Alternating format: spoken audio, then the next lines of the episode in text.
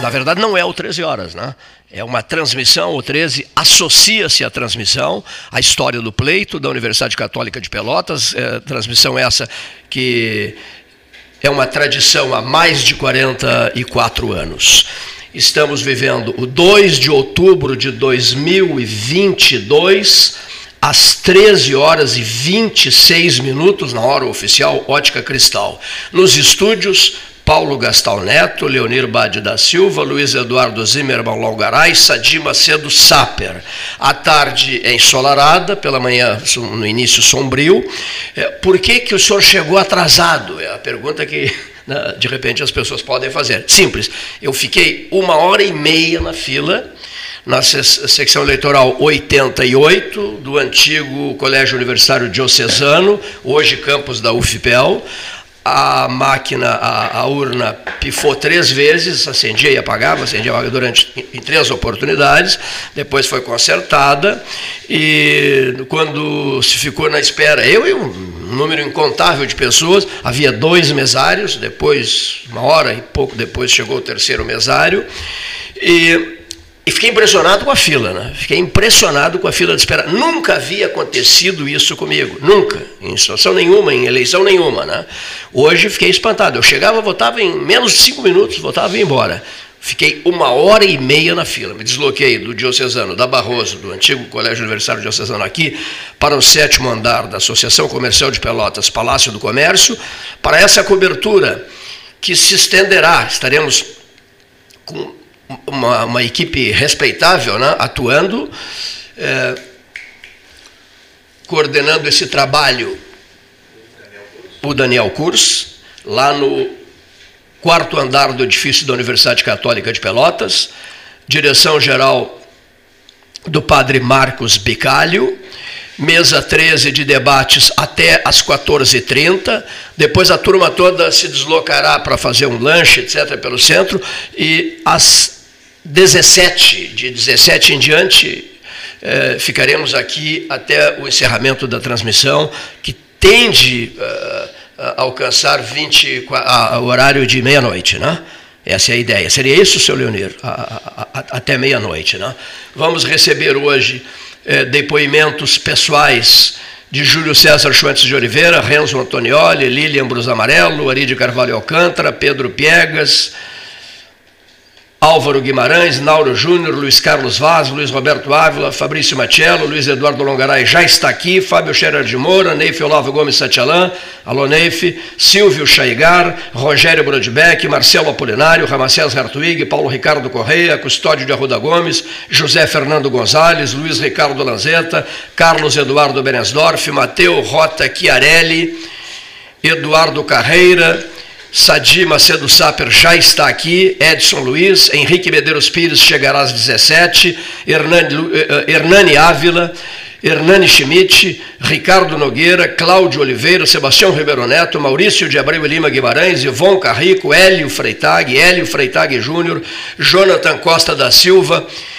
Augusto Vaniel, Pedro Amaral Brito Leite, Clécio Santos, Cíntia Piegas, João Paulo Russo, Marcelo Antunes Rax, Rodrigo Gonzalez, Bonifácio Pete, Raul Ferreira, Renato Luiz Melo Varoto, Amadeu Pedrosa Fernandes, Antônio Carlos Baqueri Duarte, não é listão de vestibular, viu?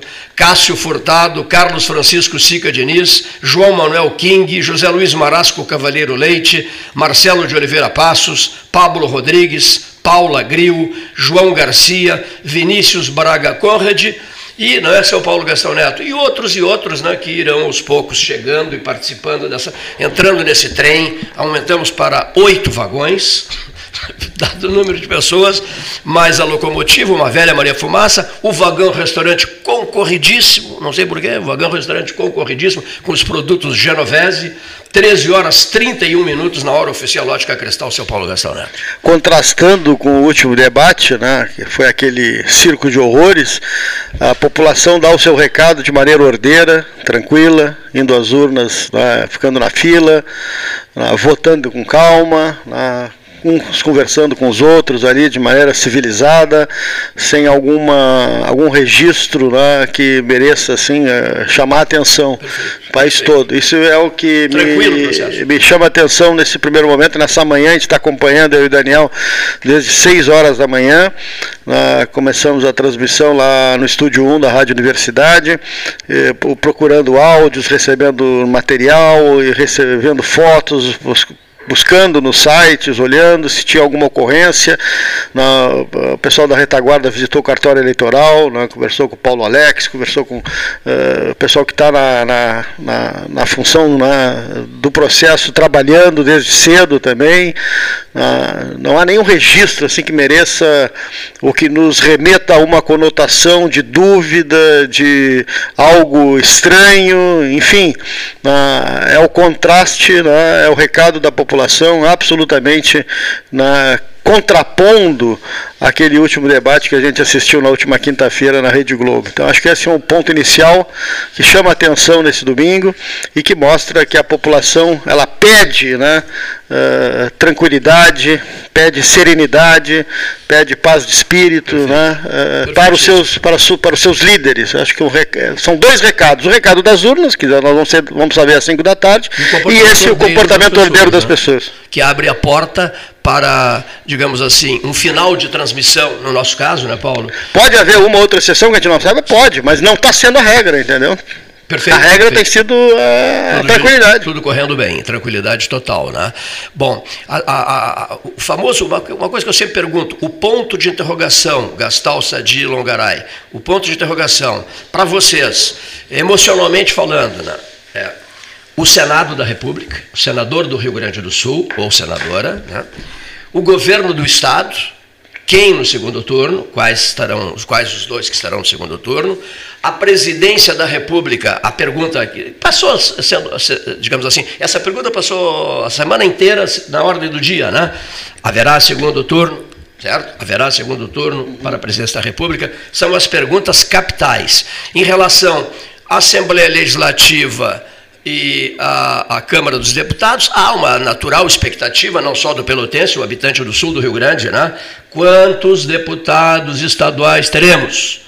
Eu até é, consideraria isso regional, né? Quantos nós, é. sul do Rio Grande, teremos? E quantos deputados federais teremos? Esses até são os pontos de interrogação hoje, hoje pela manhã ainda dizia lá com o Daniel na, na transmissão que nós estamos tendo um voto distrital forçado dado ao número de candidatos a deputado federal, mais de 550 candidatos, o número de deputados uh, candidatos a estadual, mais de 800 candidatos.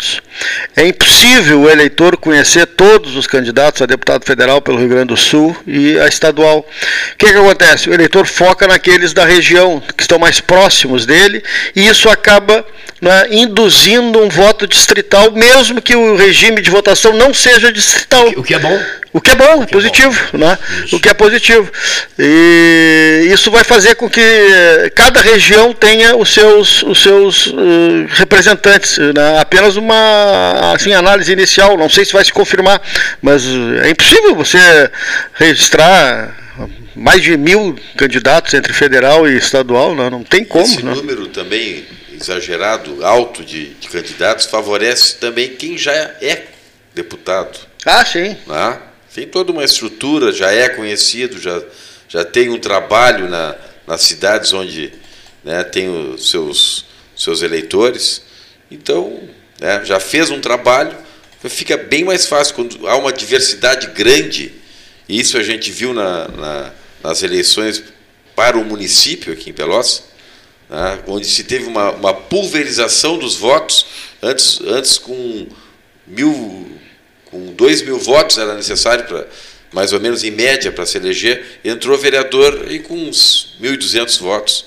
Está entrando suplente agora com menos de 600 votos. Né? Então a gente vê que, que realmente essa pulverização aí vai mudar a matemática do, do pleito. Entendo eu né, dessa forma. Boa tarde, Cleiton. Boa tarde, Paulo Gastal. Boa tarde, Longaray. Boa tarde, Leonir. Boa tarde aos amigos, aos ouvintes do 13. Reforçando isso que o Longaray acaba de dizer, além disso, de que os que já estão podem levar mesmo uma certa vantagem, já tiveram quatro anos ou mais para mostrar serviço, ao fato de que essa campanha foi muito curta, 45 é. dias. Quer dizer, quem colocou o nome na praça uh, no final de agosto teve poucas semanas, digamos assim, para fazer campanha, fazer contato com o eleitor, etc, etc. Né? Estava pensando agora, quando vinha para cá, Cleiton. Antes eu queria fazer uma pequena brincadeira, dizendo que a participação do Cleiton, do 13 Horas, nesses debates, na cobertura eleitoral, é tão tradicional que dá até para fazer uma rima pé quebrado, que pleito rima com Cleito. Cleiton, todo mundo sabe que é Cleiton Rocha, mas vou permitir fazer essa rima pé quebrado. Né? Eu estava pensando agora, Lugaray, esta é a nona eleição que nós temos, por exemplo, para presidente da República, desde que se redemocratizou o país em 88, 89, com a eleição do Collor. Então tivemos dois Fernando Henrique, dois Lula, duas Dilma, um Bolsonaro e um Collor. Então essa é a nona eleição. E uma outra coisa interessante, Cleiton, é que em toda a história do Brasil, todos os nossos 522 anos de história, esse é o período de normalidade institucional mais longo. 33 anos. Nós nunca tivemos 33 anos sem um golpe de Estado, sem uma quartelada, sem Revolução de 30, que o Júlio Prestes foi eleito e não assumiu, etc, etc. Tivemos, é verdade, dois impeachments de, de, de presidente, o do Collor e da Dilma, mas sem ruptura institucional. Né? Isso é interessante. Esta semana eu tive o prazer de tomar café com o Clayton e com mais um amigo nosso, e uma das coisas que veio que veio à tona, é, entre outras coisas que vieram à tona, foi o seguinte: naquela eleição de 89, tinham quase 20 candidatos. Alguns eram hoje se chamaria de fake, mas havia para todos os campos assim uma quantidade extraordinária de pessoas com musculatura política, com história, com tradição, né? O pessoal podia votar no Mário Covas, podia votar no Lula, no Brizola, no Ulisses Guimarães, que de alguma maneira foi o que ajudou a fazer é, a, a redemocratização. O pessoal que queria votar mais à direita tinha o próprio Maluf, tinha o Aureliano, tinha o Enéas, tinha o Afife. A quantidade de candidatos candidatos assim factíveis que se tinha era muito grande. E agora parece que as opções se, se reduziram um pouco. Interessante. Eu sou de um tempo, Cleiton, Longaray, amigos, ouvintes, em que a gente imaginava, assim, desde pequeno, que os candidatos à presidência da República pudessem ser o que tu tinha de melhor no país. Né? Um país que já teve o Rui Barbosa como candidato, teve o fulano de tal, o cicrano e tal, pessoas assim mais ou menos inatacáveis e com uma história. E hoje eu percebo assim que de alguma maneira, claro, respeitando a opinião de cada um, isto não acontece. A gente diz, bom, os candidatos que estão aí são mesmo as figuras melhores que tem no país? acho que a maioria responderá, não, podia, podia ser candidato fulano, a Beltrano, Cicrano, etc, etc. Né? E uma outra coisa, Gastal, que eu vejo muito repetir nos últimos dias, todos nós já ouvimos isso que eu vou dizer agora ser repetido mais de uma vez.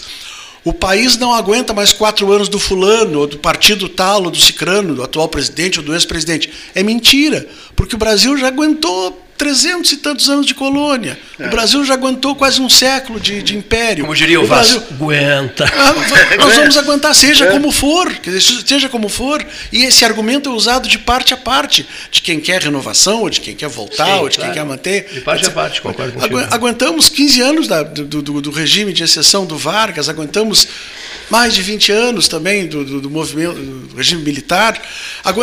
Aguentamos uh, tantos anos do, do, do, do Partido dos Trabalhadores, aguentamos, passamos pelo impeachment do Collor, etc, Então o Brasil é maior que essas coisas assim. Né?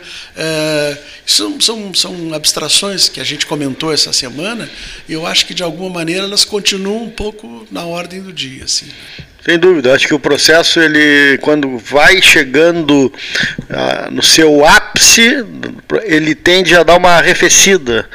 Ah, o período que antecede na pré-campanha é mais exaltado, depois na campanha surgem os candidatos que também têm um certo grau de exaltação, mas já num outro tom, porque existe a legislação eleitoral, e depois no dia e no pós há uma tendência né, ao arrefecimento. Por exemplo, o presidente Jair Bolsonaro foi votar no Rio hoje com a camisa amarela, votou tranquilamente, sem fazer piadas, né, e disse que quem vence, que vença o melhor, aquela coisa toda, cumprimentou os integrantes da mesa de maneira né, uh, que não é até o habitual dele, né, não fez gracejo nenhum, quer dizer, então as coisas tendem a se acomodar porque as pessoas vão se apercebendo né, da, da, da, da do momento, daquilo que realmente está acontecendo. Né? Então é, é, é diferente do, do, do do, do, período pré-campanha, campanha, o dia da eleição e depois o pós. Né? pós. Vai ter que ter uma transição, se no caso né, o presidente não for reeleito, vai ter, as pessoas vão ter que negociar. Enfim, é, o processo é esse. E esse, o próximo governo vai chegar ao fim, daqui a quatro anos teremos eleição.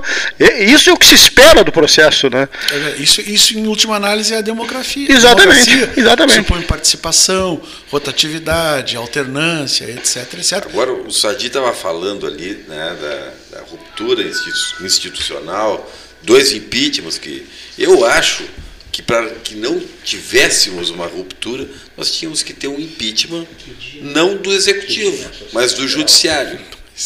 Eu entendo que o judiciário está esticando. Quando eu falo judiciário, eu me refiro ao STF, que fique bem claro, não ao primeiro, muito menos ao segundo grau de jurisdição. É, porque eu entendo que essas decisões principalmente do ministro Alexandre de Moraes, estão ao arrepio da lei.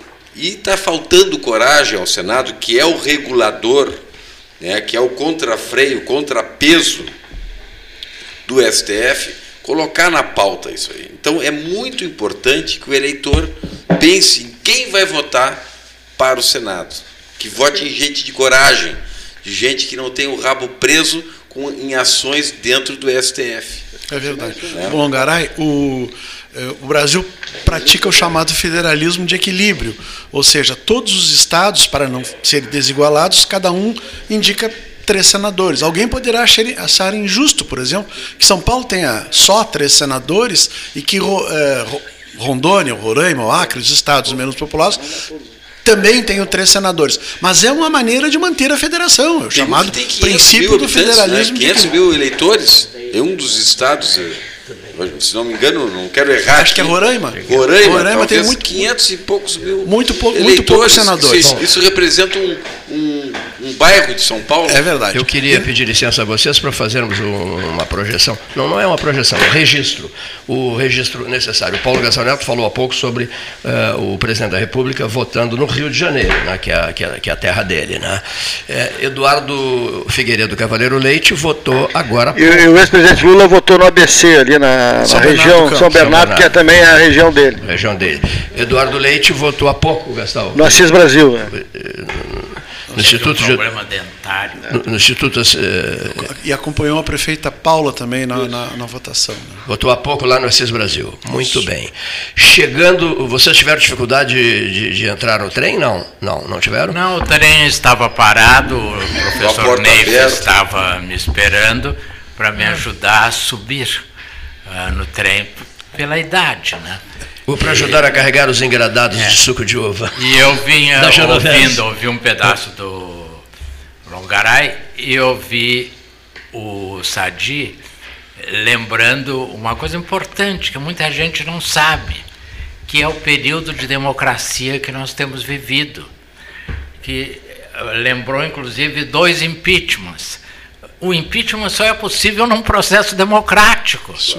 Senão seria um golpe. Então eu achei muito importante essa tua lembrança, porque essa gurizada não sabe o que é isso. Porque eles não viveram um regime militar, eu não tô, eu prefiro falar em regime militar do que em golpe, porque eu divido o período do Castelo Branco do restante. Eu acho que o período do Castelo Branco é um, o restante é um golpe. Então, cá estamos já a bordo do trem. Não sei se o trem já vai arrancar. Já ou vai esperar mais algum passageiro? Não, já arrancou. Não, não, parou para nos receber. Já vai arrancar de novo. O senhor e o Neif adentraram o vagão e agora. Pegou uns já providenciei mais, mais vagões, são, são ao todo oito vagões agora, incluído o vagão restaurante, na verdade sete vagões, né? Incluído o vagão restaurante. Bom, é, alguma coisa sobre o voto do Ciro Gomes vocês têm, não? Sim, votou em Fortaleza, junto com a família. Bem faceiro. Ah, e Bem faceiro. região metropolitana da Fortaleza, junto com correligionários, tranquilo também. E um dos filhos É. que.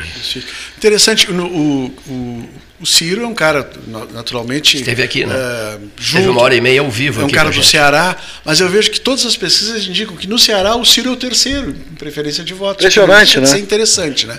Não, Mesmo, a- e bem, e bem é a longe terra dele. Sim, sim, mas há mais não justificativa, né?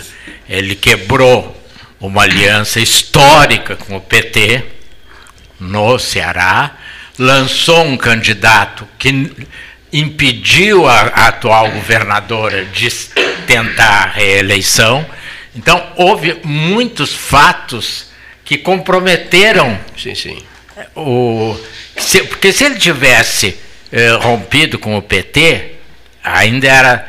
Mas o fato maior foi ele impedir a atual governadora, que tem uma boa avaliação, para lançar um candidato que eu, eu não sei como é que está nas pesquisas, se está bem ou está mal. Eu encontrei, a- antes de vir para cá, no restaurante, o ex-senador, ex-ministro, eh, amigo, frequentador do 13, que mandou um abraço, Carlos Alberto Gomes Chiarelli. Integrou a equipe do 13, diga É, pois é, que estava chegando. Eu estava saindo do restaurante, ele estava chegando Beleza. para almoçar. E eu não pedi autorização, mas eh, na visão dele, eh, acredita que haverá um segundo turno. Eu eh, só eu disse a ele, ele disse, é, pode ser. Eu, para mim, eu disse aqui naquele dia, até Longaray também estava aqui, que eu achava que tinha primeiro vitória no primeiro turno, dependendo do resultado do debate. Acho que o Lula foi mal no debate. O Bolsonaro não ganhou nem perdeu, mas ao empate, não ganhar nem perder, ele ganhou.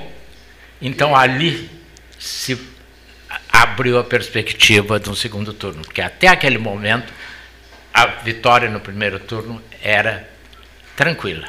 Um, registro aqui, o, o gesto de grandeza de Carlos Alberto Chiarelli. É, nosso inesquecível Raul Domingos Farina né, me procura e diz assim, o, o Chiarelli está encerrando a carreira política, né, deputado deputado estadual. Foi estadual? Não, não, foi federal. Só- Foi secretário secretário do Trabalho e Ação Social. do- secretário de Trabalho e Ação cabeça isso aí. Foi Secretário do Trabalho e Ação Social do, senhor, Simval. do senhor Sival Sebastião Duarte Guazelli, secretário das Relações do Trabalho do senhor Arnaldo da Costa Preta, segundo cargo no Ministério do Trabalho, deputado federal, Federal. senador da República, ministro da Educação, ministro da Integração Regional né, do governo Collor, enfim, ah, ah, candidato ao governo do Rio Grande do Sul, foi candidato ao governador do Rio Grande do Sul. Com a fundadora do 13, Rosário a Russumano, de ao- candidata ao- a senadora. Ao, ao Senado. Então, a mensagem do Raul Domingos Farina, inesquecível Raul Domingos Farina, era a seguinte: o Chiarelli voltará para o 13. Depois de encerrar a carreira política, se reapresentará ao estúdio do 13 e o fez numa jornada histórica no edifício Ban Lavoura 302.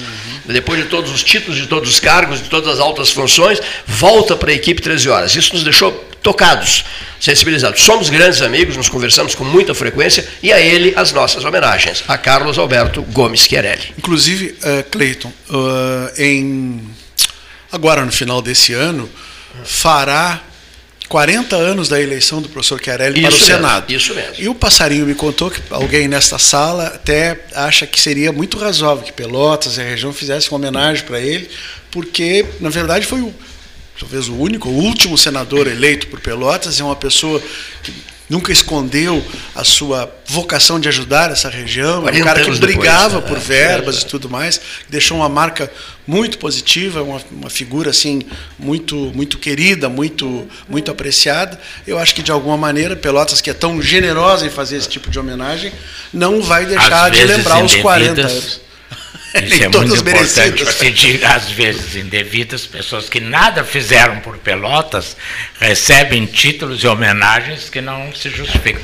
Só já que o Cleiton lembrou, na época desta eleição, faz por incrível, eu não me lembro. Derrotou Paulo Brossard de Souza Pinto, que era uma lenda. Paulo Brossard com uma caixa que ele levou e batia na caixa e o Paulo Brossaro olhava para a caixa louco de medo do que, que tinha ali. Lembra dessa estratégia? No, eu era apresentador da RBS TV, o diretor era o nosso saudoso Edgar Loran. Tivemos uma edição extraordinária apresentada por mim para noticiar Carlos Alberto Gomes Chiarelli como novo senador do Rio Grande do Sul. Só que eu, talvez para me preservar, eu não me lembrava que fazia 40 anos, eu pensei que tinha é, 40, sido ontem. 40 anos, 40 anos. Eu, eu, quero, eu quero encaminhar uma pergunta ao Neif, que é, que é o início da, da participação do Neif no nosso histórico 13 horas de hoje. Lembrando que o 13 tem o apoio do Biscoito Zezé, a marca que mais cresce em preferência e lembrança dos gaúchos na pesquisa Marcas de Quem Decide. Lembrando que a Rafael Imóveis garante a locação especial, né? Na Rafael Imóveis a locação é garantida para o proprietário e ágil para o inquilino, aluguel sem fiador, aprovamos seu cadastro apenas com o limite do seu cartão de crédito, sem comprometê-lo. Rafael Imóveis 3225 1100 Santa Cruz 1992. Confiabilidade em imóveis planejados na medida certa para sua residência. Móveis Miller e Italínia há mais de 25 anos. Showroom na Argolo 1018, contate pelo WhatsApp de nossos projetistas 981 16 1018. A Vanguarda faz uma criança sorrir. No Dia da Alegria, convida você a padrinhar uma criança de uma escola carente de Pelotas. Faça sua doação em nossas lojas ou através de nosso WhatsApp 5330 27 92 15. As crianças irão brincar e se divertir no Shopping Pelotas e levarão para casa o seu livro de presente. Seja um agente transformador e ajude uma criança a construir um mundo melhor. Seu pequeno gesto muda o mundo. Seu pequeno gesto muda o mundo. Olha aqui só, lembrando, lembrando ao Neif, o dia 2 de outubro, lembrando não, o senhor pronunciou uma frase errada, perguntando ao Neif, este 2 de outubro de 2022 significa, é, pode ser considerado uma projeção para 2024, a eleição municipal, e determinados nomes do processo de hoje já, já serão radiofonizados por vocês todos, pelos comentaristas dessa jornada especial do, do, da história do pleito, já serão radiofonizados alguns desses nomes para o pleito municipal de 2022? Isso não é uma pergunta, é uma tese né, que está fazendo aí. Mas eu concordo com ela, porque não existe nada que não esteja é, correlacionado. Né? não existe nada que nada, não seja... As coisas estão totalmente ligadas. Totalmente ligadas. Né? Então, qualquer é, situação que aconteça nessas eleições deste ano vão ter interferência na próxima eleição para prefeito. Isso é natural. Né? Entre vencedores e perdedores, vamos dizer assim, né? vão sobrar é, farpas. Né? E vão sobrar é, é, pessoas que vão assumir lideranças que a gente não imagina sequer que elas é, assumiriam. Serão muitos nomes de vários partidos políticos? Com certeza, com certeza, porque há um fracionamento muito grande. Né?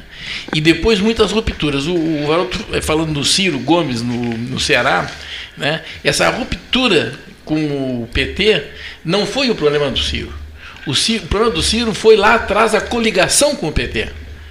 Isso é, é, desmembrou o PDT já naquela época. Ele nacionalmente ele ficou fracionado, ficou por quê?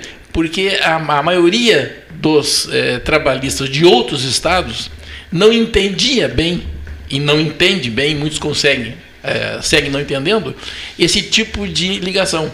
Principalmente porque muitas vezes nessas coligações sempre um termina vindo a reboque do outro. Né?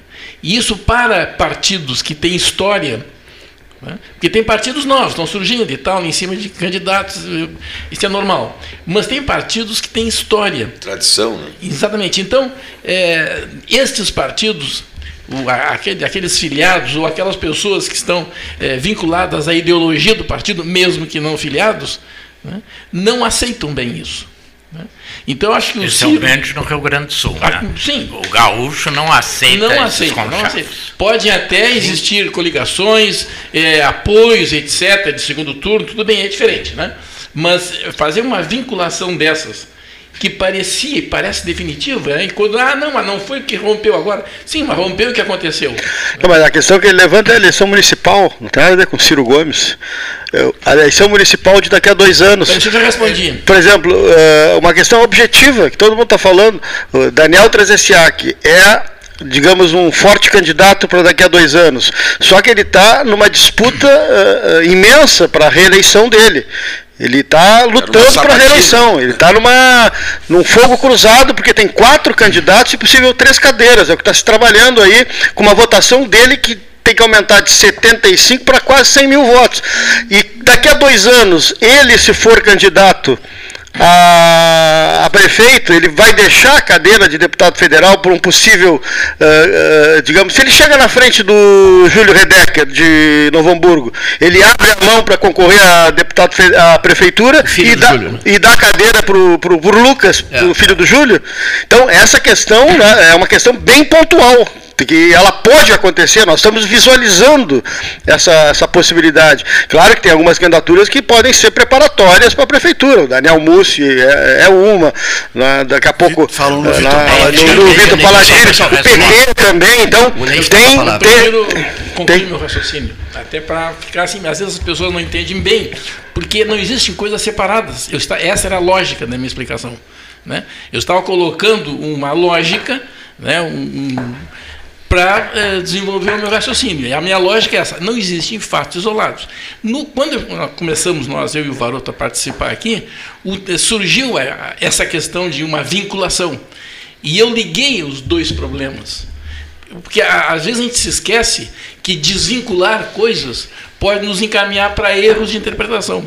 Como é, como é que eu vou preparar um raciocínio, né, desenvolver um argumento, fazer uma reflexão, se eu trabalho numa linha de tempo só? Né? Quer dizer, a gente aprende na escola, aqui nós temos professores, né, que a, uma prática reflexiva tem que ser no antes, durante e depois da ação. Isso é um dos princípios do processo de educação, um dos, né? E é o que eu estou fazendo aqui. Porque nós precisamos entender assim, esses fatos não estão isolados, nem neste tempo, nem em tempo que já passou, e vão ter profunda interferência na, no futuro. É, que era a questão que fez do Cleito. Portanto, o meu raciocínio estava dentro dessa lógica. Voltando. Então, eu não fugi da pergunta, não fugi da resposta e coloco assim. Voltando à questão do Cleito. Sadir, pediu a palavra. Mas eu, eu ouço primeiro o professor Renato. Não, o, o, quando, se eu ouvi bem. Microfone. O, o Longaray, quando eu vinha para cá, falava na eleição municipal, o número.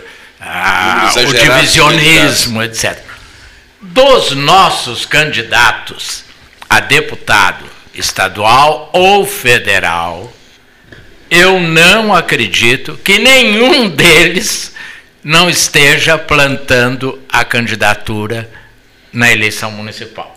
Todos, todos, sem exceção, têm esse objetivo.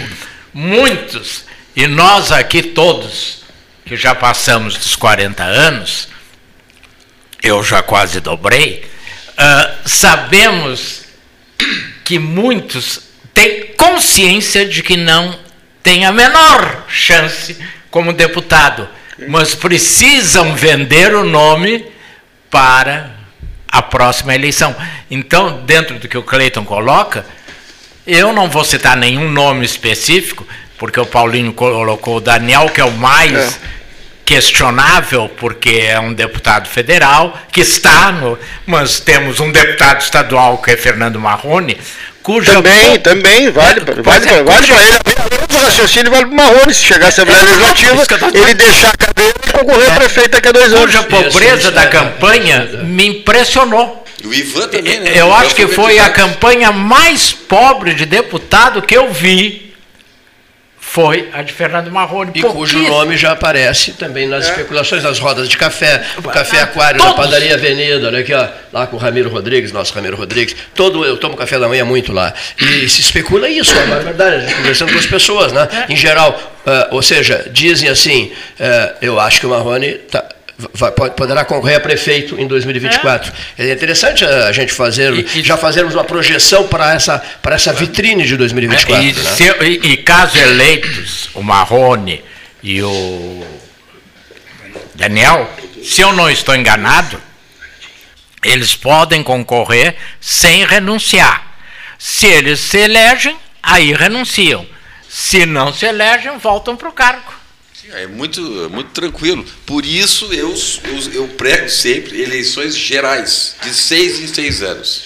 Aí acaba esse negócio de, de pular de galho em galho, dá, dá, dá oportunidade para novas lideranças. De seis em seis? Seis em seis Já gerais. Foi. Já de foi, vereador a presidente. Já foi geral. Mas nunca vai passar porque. O senhor era muito criança, mas já foi geral. Já foi já. Já foi Gurizada, olha aqui o registro. Morreu, então. morreu Éder Joffre, 86 anos. Né? O Galo de Ouro do Brasil. O Galo de Ouro do Brasil. Uma lenda. Joffre não morre, ele vai a nocaute. Boxeador vai nocaute, não, nocaute. Por uma pneumonia. A vida, né? a vida o nocauteou. É. É, uma pneumonia que, trouxe. Uma pneumonia. É. é. Uma pneumonia que trouxe né? complicações. Né? Pneumonia que matou o Jô também, né, Jô Soares? É, é, é que. Foi uma pneumonia, claro, né? A, a, a, a grande discussão no mundo hoje, a grande não, uma dessas discussões é o atestado de óbito da rainha. Causa mortes, velhice. É, o, o, que no Brasil é. é. proibido, tem que haver uma doença. Aqui, o Estadão, eu, eu, eu postei no, no, Facebook. Falência dos órgãos. Eu postei Falência. no Facebook. O Estadão fez uma página, publicou uma página esplêndida sobre causa mortes, velhice aos 96 anos. Uma matéria de primeiríssima qualidade. Eu não vi. Eu de primeiríssima, depois eu te repasso. Uma matéria de primeiríssima qualidade, né, destacando isso, né, quer dizer, no Reino Unido não, se, é, é, possível. É possível. Aqui morreu, de não. morreu, morreu de velho. Né? Olha aqui, o Simval Guazelli. O Simval Guazelli, o, o Edir Araújo Fernandes e eu estávamos numa longa reunião no Ministério da Agricultura, o Simval era ministro da Agricultura, em Brasília, o Itamar era o presidente, e lá pelas tantas o, o Guazelli me disse assim, você, você sabe, sabe quem morreu no Rio de Janeiro hoje? Eu digo, não, não, ministro, não. Ele falou assim, Luiz Simões Lopes.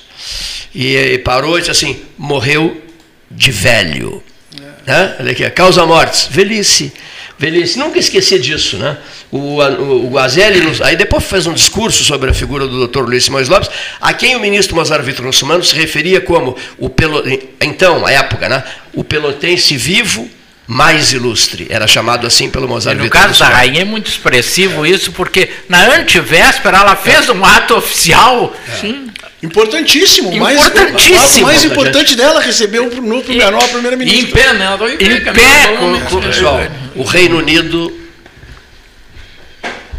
Está nos ouvindo também. Está nos ouvindo? Ah, tá. Nos ouvintes lá. Eu queria fazer um leitores brasileiros. Eu queria fazer um comentário sobre essa questão de, dos, da eleição e os partidos políticos, mas antes vou me permitir fazer uma rápida lembrança que todos nós que temos, como diz o professor Renato, mais de 40 anos, é, hoje se sabe que as pessoas podem morrer de aterosclerose ou de Alzheimer, mas no meu tempo se dizia ele está caduco. Vocês lembram disso? É, não se usa mais a palavra caduco. Não se usa mais a palavra caduco, é, que virou preconceituosa e tal. Qualquer coisa assim, nós certa idade, não, não, está caduco e tal. O comentário que eu queria fazer a respeito do que, da ponderação do, do Neif do professor Renato, acho que eles não vão discordar de mim, é que cada eleição deveria ser um momento forte, assim, o ápice do fortalecimento dos partidos. E, na verdade, eu vejo que nem sempre é. Por várias razões, temos muitos partidos, tem partido de aluguel e tal. Não sei se vocês observaram que na maior parte das propagandas dos nossos deputados uh, estaduais, candidatos a deputado estadual e federal, sequer consta o nome dos partidos. O que é proibido por é lei, a lei obriga. Isso é, isso é impressionante. Paulinho Gastal lembrou bem, nós temos mais de 15 candidatos para cada uma das 31 vagas de deputado federal e, e 800 para 55, também mais de 15 para deputado estadual. É muita gente. Quer dizer, o cara vai escolher um, mas já sabe que daquele partido pelo menos 14 ou 15 estão sendo excluídos, assim, né? Os, isso, isso. Candidatos, é, só fazer um parênteses, depois, por favor, continue os candidatos ocultam o partido porque eles têm o objetivo de agradar a todos. É verdade. Né? Sim. Então é por isso. Isso. É, eu, eu, acho que fosse tu, ou foi o Longaraia, não sei quando eu vinha para cá, lembrava a eleição de 89 a qualidade dos ah, candidatos exatamente. à presidência da República, tu tinhas opção. Foi entre o bom e o ótimo é, e o é, extraordinário. O melhor. Agora foi difícil, né?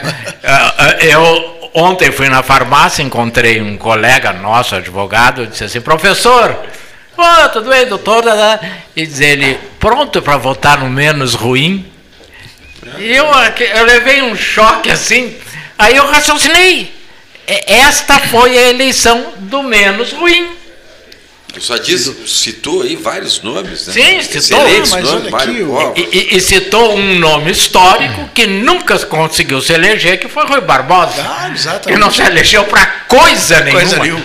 Rui Barbosa eh, foi desconhecido águia, pelo. águia de Aia. É, aqui é, tem um livro do Raimundo, eu não me lembro de quem, criticando o Rui Barbosa, e há um livro criticando esse livro que diz A Pulga na Asa da Águia de Aia. Não sei se vocês lembram disso. Lembro, sei.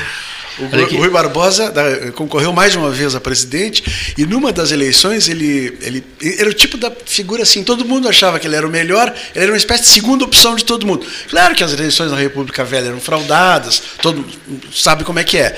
E ele, inclusive, fez um recurso, pro seria o tribunal, o TSE da época, não existia justiça eleitoral, indicando coisas assim extraordinárias que hoje seriam anedóticas. Por exemplo, havia urnas em que todas as assinaturas dos eleitores eram a mesma assinatura. Assinaturas em que tinha gente que tinha nascido em 1802, que, portanto, já tinha cento e tantos anos ao votar. É, Eram absurdas as fraudes que havia na República Velha. Né? Isso, bom, pelo menos depois da É, criação da outro justiça dia eu lembrei aqui, Sadi, vários de nós, acho que o Cleiton, o Paulinho, talvez tu, cobríamos as apurações no ginásio aqui da agremiação da, Pelotense. e, Pelotense. E havia vários apuradores, vários que tinham uma caneta na mão. Então eles completavam votos que vinham em branco, eles completavam. Lembra?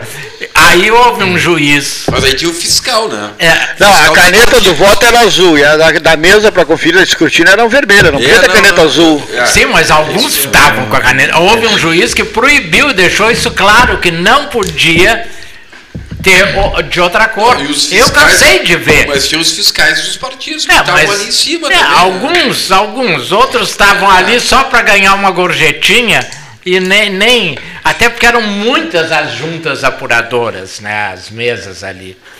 Bom, Então, o, o voto. Lembrando aqui, abastecedora Paulo Moreira, Postos Paulo Moreira, de ponta a ponta era Fernando Osório e Osório com Bento.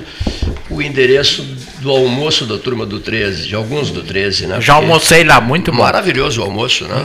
A Loja de conveniência dos Postos Paulo Moreira, depois aquele bolo da Vera, os vários sabores de bolos da, da Dona Vera O de Lages. pera com nozes dos é, deuses, divino. É dos deuses, né? Estou falando da loja de conveniência dos postos Paulo Moreira. E eles têm uns pratos rápidos lá de primeiríssima qualidade, né? Para o almoço e para o jantar. Você sabia disso, não? Não conheço, vou Não, experimentar. por favor, por favor, Paulo Moreira. Jantar eu não sabia. Eu queria Ponta- retornar o. De ponta a ponta da Fernando Osório, Osório comenta, só me permita fazer um registro aqui. Se- chegando o chá, sindico, se- leve, leve para o vagão restaurante, Leonir, por gentileza. Pro vagão restaurante. Está com medo de atravessar? Ele está com medo de atravessar de um vagão para o outro. Está com medo de pular ali, né? Mas não, não, tá, não há risco nenhum. Olha aqui, ó. O trem está a velocidade. É, Maria Fumaça, carvão, locomotiva. carvão de Tá pedra. entre Olimpo e não- Cerrito, o trem. Você não sabe o- a força do carvão de pedra. Não, mas a, Se a dizer- locomotiva está turbinada, hein? Turbinadíssima, claro, Claro, turbinadíssima. tá. Olha aqui, um, um re- registro aqui, as nossas homenagens, eles, eles vão receber, né, gastar a equipe do 13, os senhores estão convidados, vamos ter um almoço antes, um- um- uma, uma carne, aquele restaurante deles é muito bom, da Associação, da, da Associação Rural de Pelotas, ou seja... Dia 5 o de outubro. Isso, o 13 horas, né, seu Gastal, estará no dia 5 de outubro, uma quarta-feira, fecha aí, quarta-feira 5, o 13 horas estará, estou vendo aqui, deixa eu conferir aqui na agenda do Expresso Embaixador, aproximando as pessoas de verdade. Dia 5 de outubro, uma quarta-feira. E o presidente da Associação. Rural, Cleiton, é o Racier, filho do saudoso Do ex-vice-reitor Daniel. Amigo querido Daniel, Souza Soares Soares Racier. Racier. O- o- Esteve aqui essa semana. Esteve aqui é. conosco, o Augusto nos receberá no dia 5, uma Sobrinho quarta- do Leopoldo, do Leopoldo Racier. sobrinho Gente do, boníssima, do né? notável Leopoldo Racier. Dia 5, quarta-feira, 13 horas, no Sindicato Rural Não de Pe- vamos de entregar para os homens. Ele dizia, né? Olha aqui, ó. Então, prosseguindo, né? dando sequência, mesa 13, salão amarelo, palácio, mas não é 13, é a história do pleito.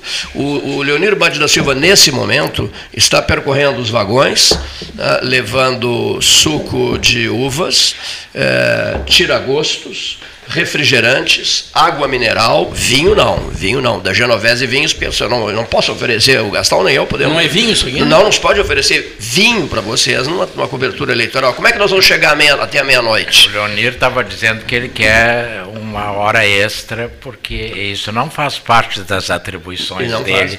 Faz, a função de garçom. ele é o operador. O expresso do 13, quem não quiser ser servido na poltrona, pode ir no vagão restaurante também. Nem apita mais o trem. antigamente. O trem já nem apita mais. Por quê? Porque ele está fazendo o serviço de bordo. De serviço de Alô, bordo. Alexandre Costa Santos. Ah, olha aqui. Cleito, eu queria completar o meu raciocínio, se tu permites. Depois o pra... Neif pediu a palavra. Isso, isso. E de, de alguma maneira eu vou deixar uma bola picando pro, pro Neif. É, agora, depois Estação da, do Capão do Leão, é isso? Estação, estação do Capão do Leão.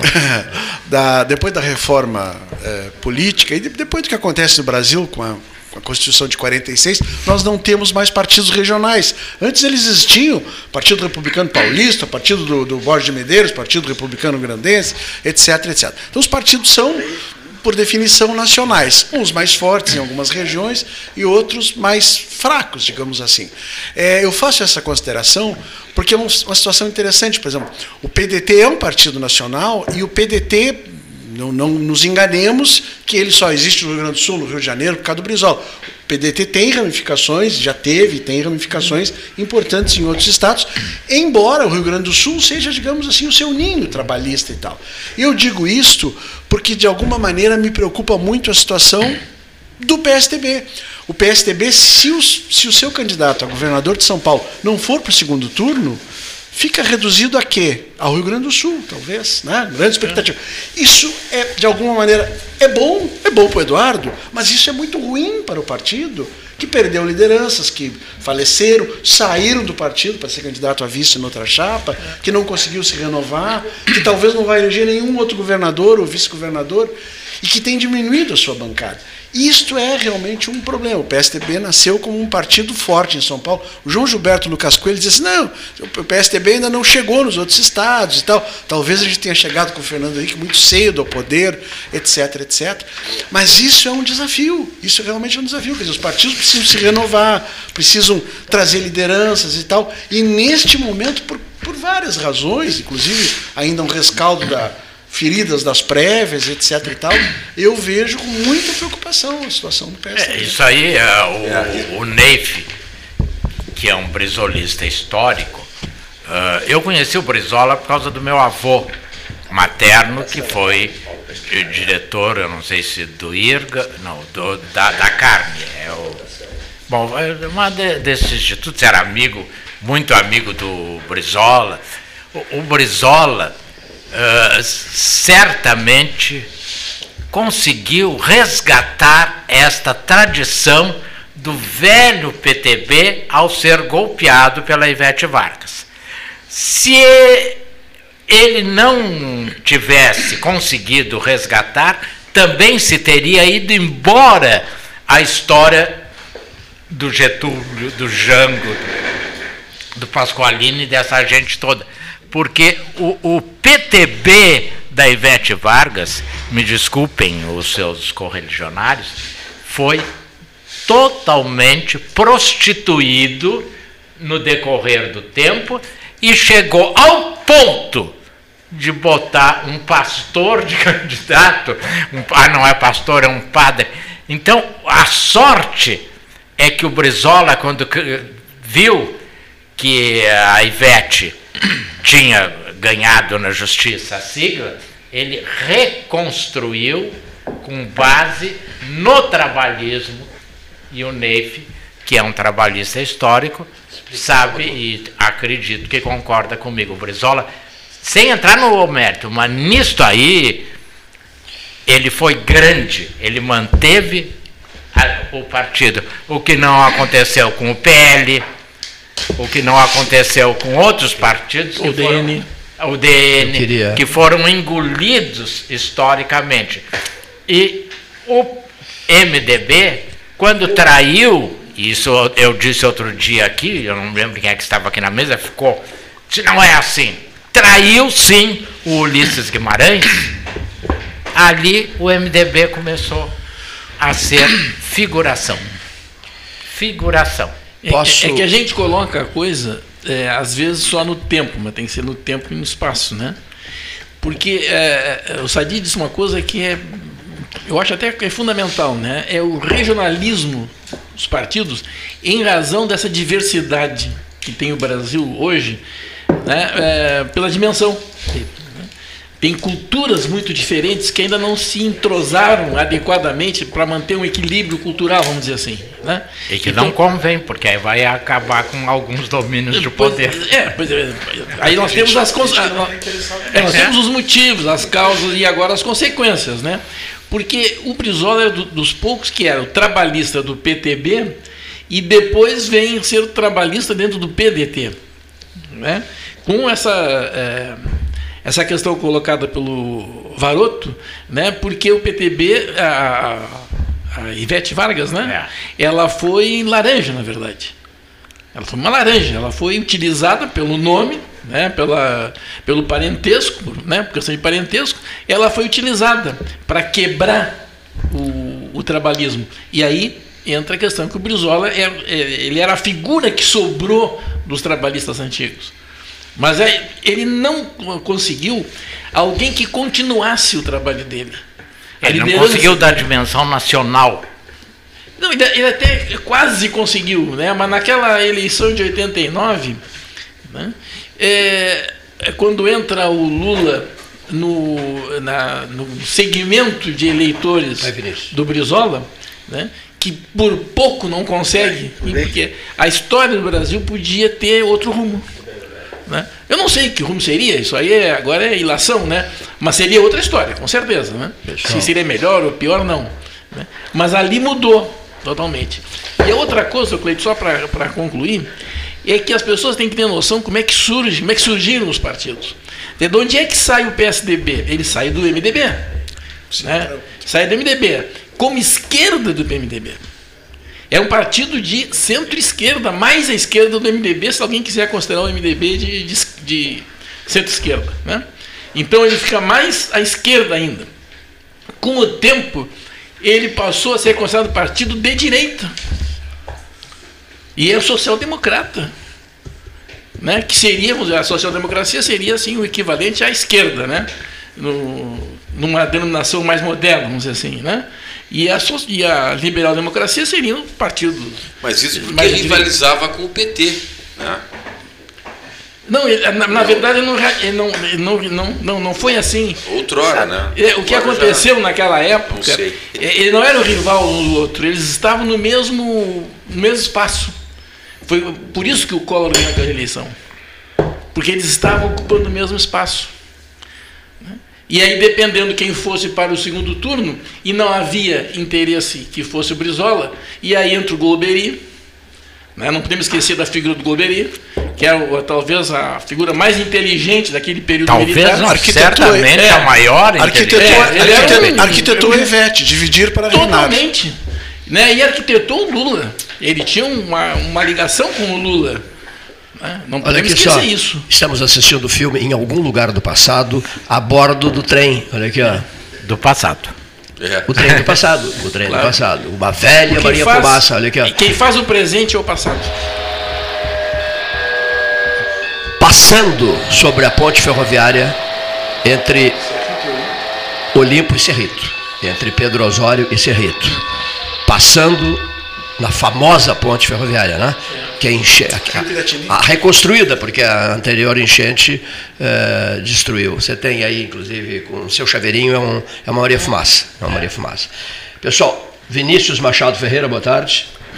Boa tarde a todos. Comentarista Eu... de Economia do 13. Perfeito, estamos Ele aí para acompanhar essa apuração aqui com essa mesa super conceituada. Vamos ver como é que vai ser esse resultado do primeiro turno. Ele e Marcelo de Oliveira Passos. Marcelo de Oliveira Passos chegará daqui a pouco, já avisou que estaria conosco. Eu, eu passei um, um, pedaço de papel em branco para todos os senhores. Vou pedir ao Paulo Gastão Neto, a urna está aqui, ó. A urna está aqui. Vou pedir ao Paulo Gastão Neto que explique a, a, a ideia é, de nós, é, vot, não é votarmos, né, de, ele, ele explicará. E a posteriori, na sequência, lá, à tarde da noite, nós abriremos o pessoal da Justiça Eleitoral virá aqui, nós abriremos. Os auditores. Para fazermos o anúncio público, Gastão. Eu quero saber. Só o que, que vocês acham que vai acontecer na eleição? Peculiaridades? Se não for é auditável, para mim não E serve. bota de- dobradinho, aí bota o ninguém, nome. ninguém te ouviu. Você O que, que vocês do- acham que vai do- acontecer na eleição? Colocar na, e depois botar Pra o nome e fecha. vai ter primeiro- Isso, segundo turno, se alguém vai ganhar vai no ganhar no primeiro primeiro turno, quem? Rio Grande do Sul, Se se vai ter ou segundo não, turno. quem é que vai para o segundo turno Se e vai, o Senado é isso, Grande do precisa Sul. de ir mais rápido todos. Os outros são idiotas. Mais ou Ele é menos. professor, ele consegue. Ele consegue. Mais ou menos. Eu queria fazer um. É, não sei se vocês. é, ah, o amigo da economia estava falando, ainda sobre política, Cleito. É, acho que a gente comentou isso. Há um cientista ah, político bastante conceituado, faz pesquisa, chamado, acho que Antônio Lavareda. Ele, ele é é do IPESP, tá? ele não fez muitas pesquisas, mas ele, o instituto dele é bem conceituado. Ele diz que nesta eleição, em face da, da da, da polarização extraordinária, que ele identifica assim a, uma espécie de espiral do silêncio, uma espécie de um bolsão de, de silêncio mesmo, de tal maneira que ele não descarta a possibilidade de uma vitória de um ou outro candidato no primeiro turno. Isso é interessante isso, né? É, o Lavareda tem um programa junto com a Mônica Bergamo. Na semana passada, né? né? Ele é a Mônica Bergamo, eu acho que é na Bandeirantes. Na né? Bandeirante, comentarista Bandeirante. É, ele realmente é, é brilhante e ele trabalha muito, que eu acho uma coisa assim, interessante. Ele não pega uma pesquisa, ele, ele cruza as pesquisas, e o instituto dele faz isso, para então chegar a uma supra-pesquisa. Né? E ele é sociólogo e cientista político. E é um cara eu gosto muito de assistir as entrevistas dele com a Mônica Bergamo, porque ele é muito científico e ela tem uma perspicácia, uma, é, Argúcia. é uma argúcia que, que entusiasma nesse eh, mimimi de alguns outros que ficam dizendo a mesma coisa, que o gato é cinza, o cinza é o gato, o gato é cinza, o cinza é o gato. E, eu acho, não vi, mas é mais ou menos a minha percepção. Bom, Uma Posso dar uma informação, Cleiton? É, neste ano, eu acho que é, sei se é a primeira ou a segunda vez, todos os resultados vão ser divulgados às 17 horas, porque todas as, as votações encerram às 17 horas, hora de Brasília. Ou seja, Gastal, no Acre eles vão às Começou 3 às horas. 6 da manhã e termina às às seis da 3 manhã, horas. três da tarde. Lá- mas lá para É, eles, Isso, isso dá eu acho que foi 5 uma da medida tarde. é. inteligente, porque É. era um problema. Tinha boca de urna, mas não podia divulgar, podia divulgar que, que o fulano ganhou, mas os caras ainda estavam votando É. em três ou quatro estados e tal. Então, tá bem, seis da manhã parece que é muito cedo, mas eu acho que a maior parte do país está no fuso horário de Brasília, a maior parte da população está nisso aí, 90% e tal. Então eu achei que isso é uma, foi uma medida acertada. Né? Às 5 horas a gente já terá uma primeira noção das Ah, coisas. já, em seguidinha vai ter já o, o- o- uma prévia de resultados. Né? No exterior já está tendo divulgação de boletins de urna. Tem, tem, tem- Quando meu amigo Cleiton leu no começo do programa, Cleiton, todas as pessoas que vão estar aqui, ele mesmo diz assim: eu não estou dizendo quem foi aprovado no vestibular, mas eu fiquei tentado, a, vendo a qualidade das pessoas que vão passar por aqui ao longo do dia, da tarde, da noite, eu digo assim: bem que isso ele podia dizer, esses são todos os aprovados, todos em primeiro lugar, para o curso de pós-graduação em ciência política do 13 horas. olha só, rapaz. É, eu só quero No deixar palácio, no palácio da Política. Do Palácio da É, eu Política. vou- vou depositar o meu voto na urna auditável, Aqui está aqui a, a urna é, auditável. mas quero deixar claro Olha só, interessante não a frase, urna auditável. auditável. Não, quero deixar claro que não significa o meu voto na urna real. Isto aqui é a minha perspectiva do resultado. A previsão. É, Sim, a sim, minha sim, previsão, sim. mas não, Não quer dizer que seja o seu voto. não quer dizer que eu tenha votado dessa maneira. Dizer Parte é real, desejo, parte não é. Uma, uma pergunta para quem ligou o rádio há pouco, lição do Cândido Norberto. Dos presentes aqui, é, a eleição estadual terá segundo turno? Eu acredito que sim. Com certeza, por Com pra mim, certeza. com certeza. Principalmente porque o governador teve uma dor de dente terrível, teve que ser atendido, chegou para votar com mais de uma hora de atraso, então se isso é um mau sinal. Deixando a brincadeira de lado, eu não sei é com quem ele vai disputar. Mas será Eduardo Leite contra alguém? é Contra isso? alguém.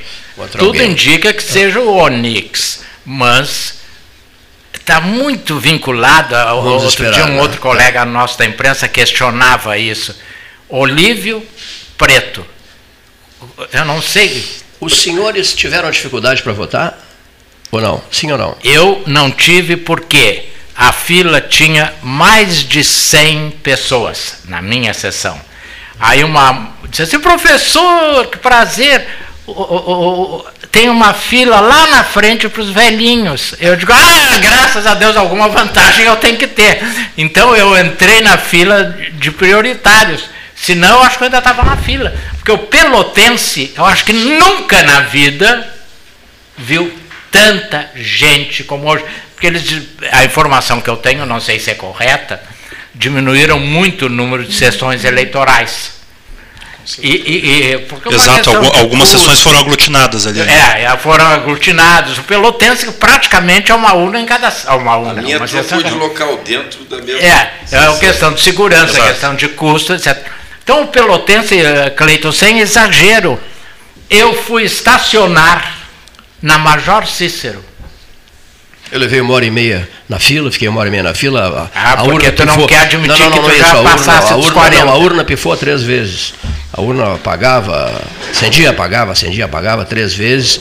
Uma hora e meia de espera, a sessão 88, o antigo Colégio Universitário Diocesano. Fui para lá 11 e meia da tarde, da manhã, Cleiton. Saí de lá uma da tarde, uma e pouquinho da tarde. Por isso o programa começou às 13h17, na hora oficial Ótica Cristal.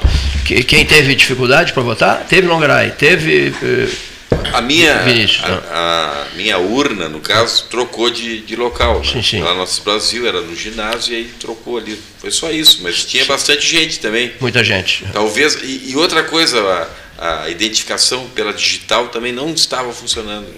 Muito, muito deficitário esse, essa, essa colocação do dedo ali na hora de identificar o, O local do voto, o teu local do voto. Para mim, não, super tranquilo, sessão 427, Colégio Municipal Pelotense, não tinha ninguém. Ninguém. Enquanto outras ali que foram aglutinadas, filas de mais de no 50 Pelotense pessoas também, aí. Era um povarel, né? Em algumas sessões, filas de mais de 50 pessoas, alguns registros de urnas também com problemas, algumas substituições também. A fila da 88 no Diocesano tinha mais de 150 pessoas. É, a minha, que é Impressionante. 78, no Pelotense, tinha mais de 100 pessoas. Eu votei na escola de Marfeta, no Laranjal, muito movimento, mas eh, havia uma, uma espera de 8, 10 minutos, eu e a Ângela, vo- Ângela votamos, havia umas, talvez umas 12 pessoas na fila, depois que nós votamos. Isso é interessante, muitas pessoas não gostam de votar no primeiro momento, porque acham que vai dar fila, muita gente chega assim para votar no primeiro momento, e outras deixam para votar no final da tarde, que é complicado e tal. Então muita gente tem a mesma ideia, de votar pela volta do meio-dia,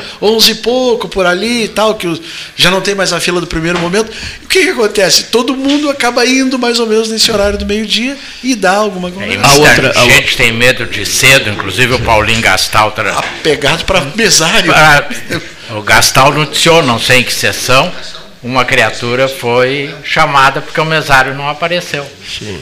Então o, o presidente da mesa escolhe quem ele quer. Mas às vezes também fica faltando um Tem mesário. Né? Pois é, foi isso. tinha um mesário a menos na Eu não também. sei onde é que foi Gastal. Gastal, eu estava ouvindo o Gastal e ele disse. Que, eu não me Local. lembro onde é que local foi. foi esse? Sessão.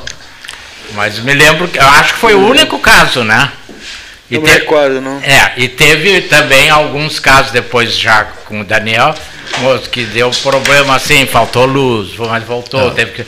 E Pelotas parece Quem, que teve- quem programou também para votar em outro local no segundo turno, votar em trânsito, que chama, né? É. Tava com o nome cancelado, aí tinha que fazer um contato com a, com a- aí a pessoa explicava e a- Eu percebi que eh, votou- as, as pessoas que, que querem votar. o a que- biometria também, como tem muitos casos de biometria de importado, né? Biometria importada de outras instituições, de banco, de. É, o meu primeiro vários- não deu, a- o pessoal mais velho tem mais dificuldade, a digital vai sumindo, né? Isso é uma. Mas o, o problema é a importação da biometria de outras É, instituições. eu acho que de foi o meu caso, porque eles mandaram eu botar o dedo que eu uso na, na Do- biometria bancária. do banco, é. Não deu. E Aí a eu Justiça botei, Eleitoral importou de banco é, aí biometria. eu botei o polegar e não houve problema. Não, aí deu.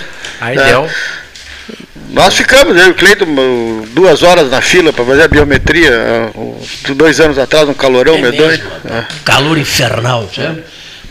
Na eleição de 2018? 2018, antes da eleição. Olha né? aqui, ó, Paulo, todos, todos responderam que a eleição estadual, só, só para que a eleição estadual terá segundo turno, todos. Foi, foi, Terá. Foram unânimes É, aqui. é. A presidencial, senhores, terá segundo turno ou não?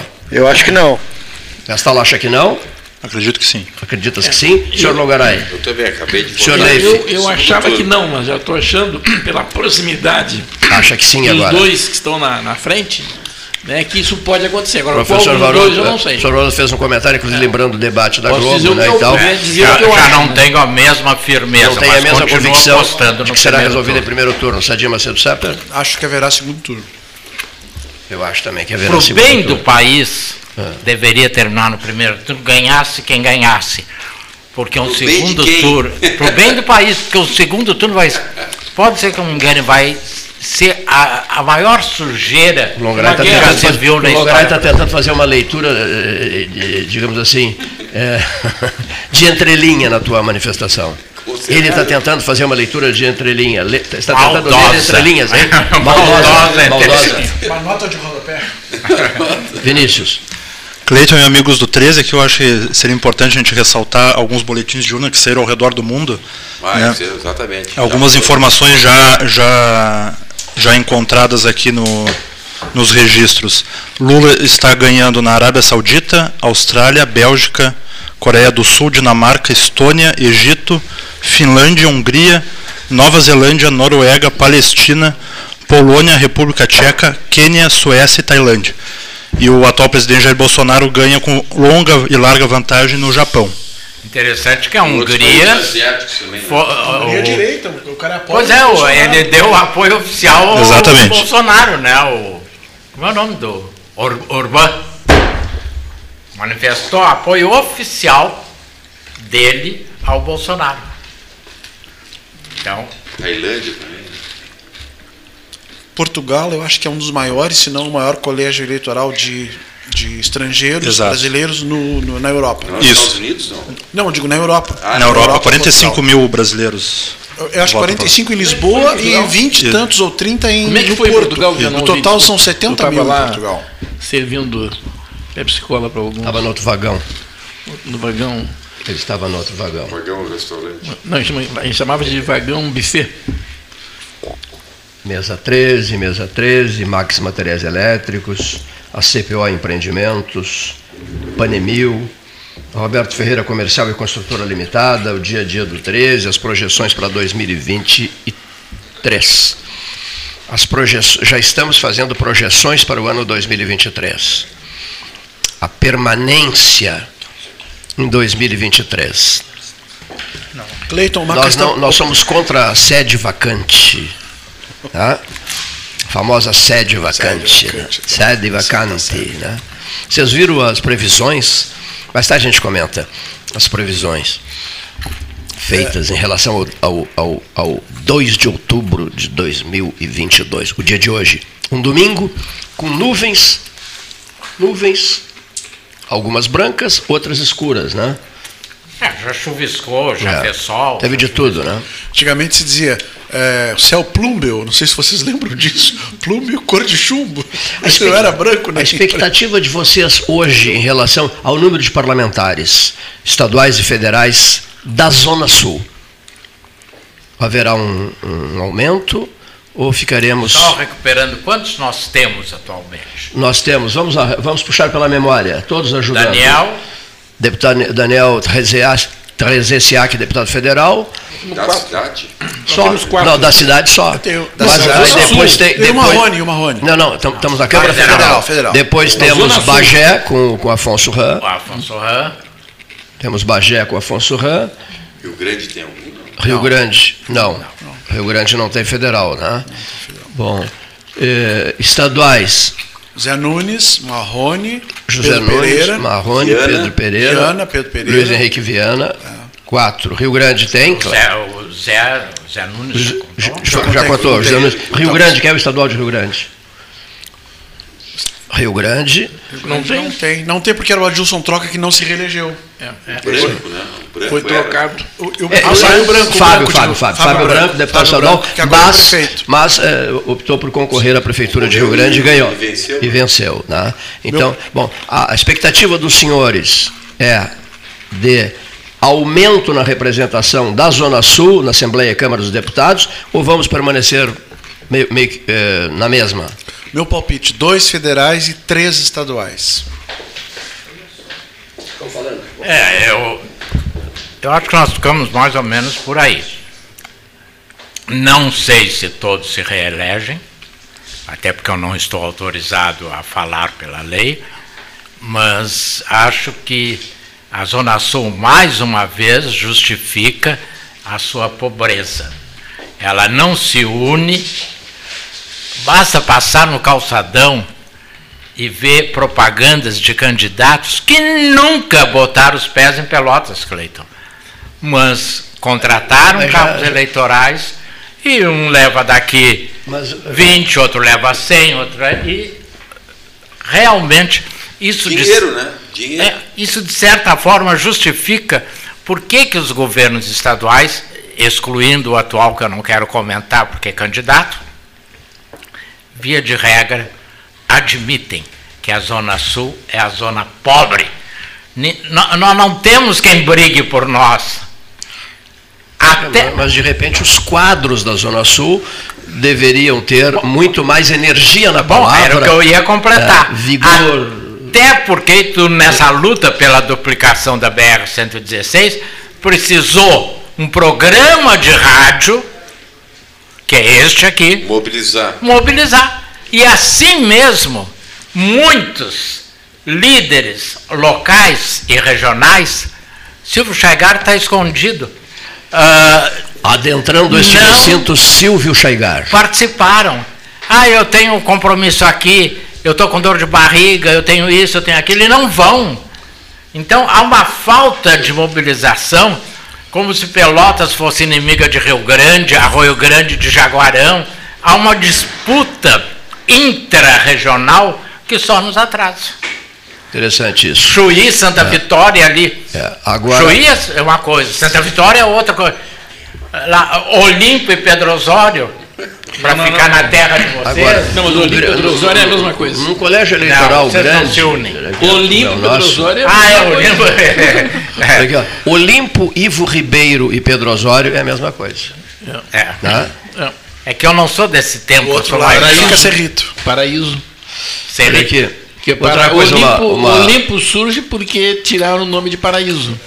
Então colocaram no lugar de paraíso um outro paraíso. Que é então, então, então é paraíso, por um, um Olimpo, erro, um erro, Ribeiro, só um, um erro botânico, porque na verdade paraíso não é paraíso, o Jardim do Éden, Sim. era uma árvore paraíso, cinamomo. O cinamomo, é. interessante. Mas aí, de qualquer maneira, esse erro nos favoreceu, porque imagina se eles colocassem o nome de, em vez de Olimpo, colocasse eucalipto, por exemplo, ia ser bravo, né? Em que vagão está o Chaigar, eh, eh, Leonidas? Sétimo. No sétimo, no sétimo vagão? Olha aqui.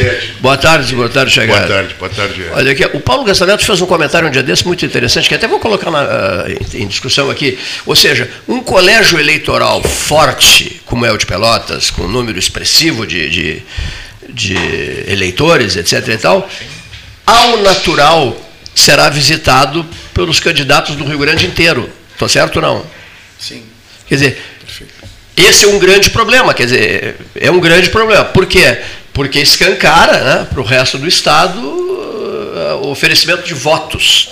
Agora, o que, que acontece? O sujeito enche o olho, o camarada está lá em Frederico Westphalen, está em Antagorda, Mussum, não me toque, etc, etc. Porque não posso achar dinheiro a Pelotas, né, o, o, candidato, eu não posso achar dinheiro a Pelotas. Pela, poxa, o governador do Estado é de Pelotas, na era, né? Até, a, a, a, essa história é complicada, né? O governador do estado dos últimos, do, do último período de governo é, é, um pelotense, né? Que deixou. O governo do estado é, pelotense. É, o governo do estado é pelotense. É, isso mesmo. Beatriz. Aí, concordas que o camarada, o está lá e não me toque. Assim, um pouquinho. Para aí, Pelotas tem grande importância política hoje, né? Tem um eleitorado respeitável. É claro que eu vou pegar o meu drone e vou voar para lá. A culpa não é do candidato Ele tem que vir buscar o voto. A culpa é dos pelotenses, das lideranças pelotenses que recebem esse candidato. Eles mas você não vai bater a porta na cara desse candidato, não, é? Não, mas não tinha receber, ah. dar bom dia, boa tarde, é uma coisa. Agora sair e entregar o seu eleitorado, Sim. como a gente vê, ó, o, o Sadi tem experiência nisso. Eu vou, eu vou te levar na vila tal que é minha. E leva e entrega a vila. Aí, aí, aí, aí é o problema. Porque aqui, por exemplo, vou contar o drama nosso aqui. O sujeito chega, pede para entrar, a porta debate livre, opinião independente, você tu entra. A primeira frase que eles pronunciam, é, é interessante, o Sadia eu já comentamos sobre isso. A primeira frase pronunciada é: Olha aqui, estou em Pelotas. É, vindo a Pelotas sem, sem ir às 13 horas é a mesma coisa que não, que não visitar Pelotas. Puxa, aí acaba com a gente. É? O que, é que eu vou dizer? Retire-se. É, Retire-se que você é de fora. Vá, volte para volte para Ulha Negra, volte para isso, para aquilo, para aquilo outro. Né? Não, Ulha Negra, desculpa, Vaz. Ulha Negra é região aqui. É. Volte para volte São Gabriel. Toque, volte para Mussum. Tem ah. candidato de fora, a gente não pode também ter preconceito. Né? Tem candidato de fora que assume compromisso e cumpre com a cidade. O, Ram, o Ram foi quem nos sustentou durante muito tempo. Encaminha emendas, né? né? O, Trabalhou pela, um pela aí. Sim, muito, Afonso né? durante muito tempo era o único representante que a gente tinha em Brasília. É verdade. E o, e o Brasil ficou sem goleiro, né? Ué, foi goleiro. Não foi, o Brasil ficou sem goleiro. Daí, Desde aí não consegue se recuperar. Daí os problemas do Brasil. Por isso caiu para a terceira agora. Está voltando o Rogério Zimmermann, parece, né? Não sei. É. Não sei. O escorre... isso... o Paulo Gastal é que é não, formado. Não, especialista em Zimmermann. está cinco anos fora do esporte. Ele é, que é especialista em Zimmermann. Isso que o Renato diz sobre uh, o negócio que o pessoal é generoso demais e bondoso demais com os de fora, ele tem inteira razão. E mais do que isso, há uma percepção muito clara. A capacidade que o pessoal de fora tem de vir aqui angariar votos na urna é maior do que a que tem os nossos candidatos de buscarem votos. Exatamente. Então cria uma assimetria muito grande. O Cleiton e, e, eu, e eu acho que grande parte das pessoas que estão nessa sala, tivemos acesso a alguns levantamentos mais ou menos fidedignos sobre preferências nessa eleição para deputado federal e estadual. Então aparecem em alguns desses levantamentos, Cleito, aquele, por exemplo, que a gente comentou anteontem, ontem, uh, todos os candidatos por pelotas. E sempre aparece pelo menos 20 ou 20 e poucos por cento, assim, outro, que são os de fora. Ou seja, Renato, Neif, amigos, Longaray, Paulinho, Cleito. De cada cinco votos, pelo menos um vai para fora. E aí está uma segunda, uma terceira, quarta cadeira, ali está uma cadeira mais do que isso, na verdade. Mas já foi pior isso. Já foi pior. Já foi pior. O ex-prefeito Ari Alcântara chamava essas pessoas que vêm de fora só para buscar voto de anuste, lembra, Cleiton? Colocavam é, ovos, ovos, nos ninhos ovos dos outros. Nos ninhos dos, dos outros. outros é. Os famosos anos, anos, anos é 70. Tem a ver também com a questão partidária. É muito partido. Então, muito voto se perde aqui, não Cadê porque votarmos aqui é que votar em pessoas de Pelotas tiveram boas votações, mas não foi suficiente para vencer de um outro candidato de fora. Para bater a barreira, né? Exatamente. E às vezes é, esse candidato teve muito mais votos do que alguns daqui que se elegeram. Esse é um aspecto. O outro é que é uma questão de escolha de pessoas. Agora a região, dizer, por exemplo. Nós agora, a gente eh, teve um governador, né? Quer dizer, ele foi eleito pelo estado inteiro. Então significa que não é a questão da região. É que é diferente, é, né? Aí é outra eleição. Que né? seja, que seja, mas que seja, mas significa que existem nomes e nomes, né? Nomes e nomes. Quer dizer, falta nome de projeção. Às vezes o sujeito numa cidadezinha lá que ninguém sabe o nome direito. E o cara tem projeção estadual. Mas para dar uma ideia de unidade regional, no último processo de 2018, precisa ser dito isso, é, tu disseste é, eleito pelo Estado inteiro. É, tudo bem, teve votos e votos e votos no Estado inteiro, mas o sul do Rio Grande, Pelotas e o sul do Rio Grande foram decisivos né, é. na vitória sim, do, senhor, do senhor Eduardo Leite. Ah, então, sim, reforça sim, o meu argumento. Sim, ou seja, a Zona Sul Aqui foi 90% dos é, votos. Mais de 92. É. Então, reforça o meu argumento.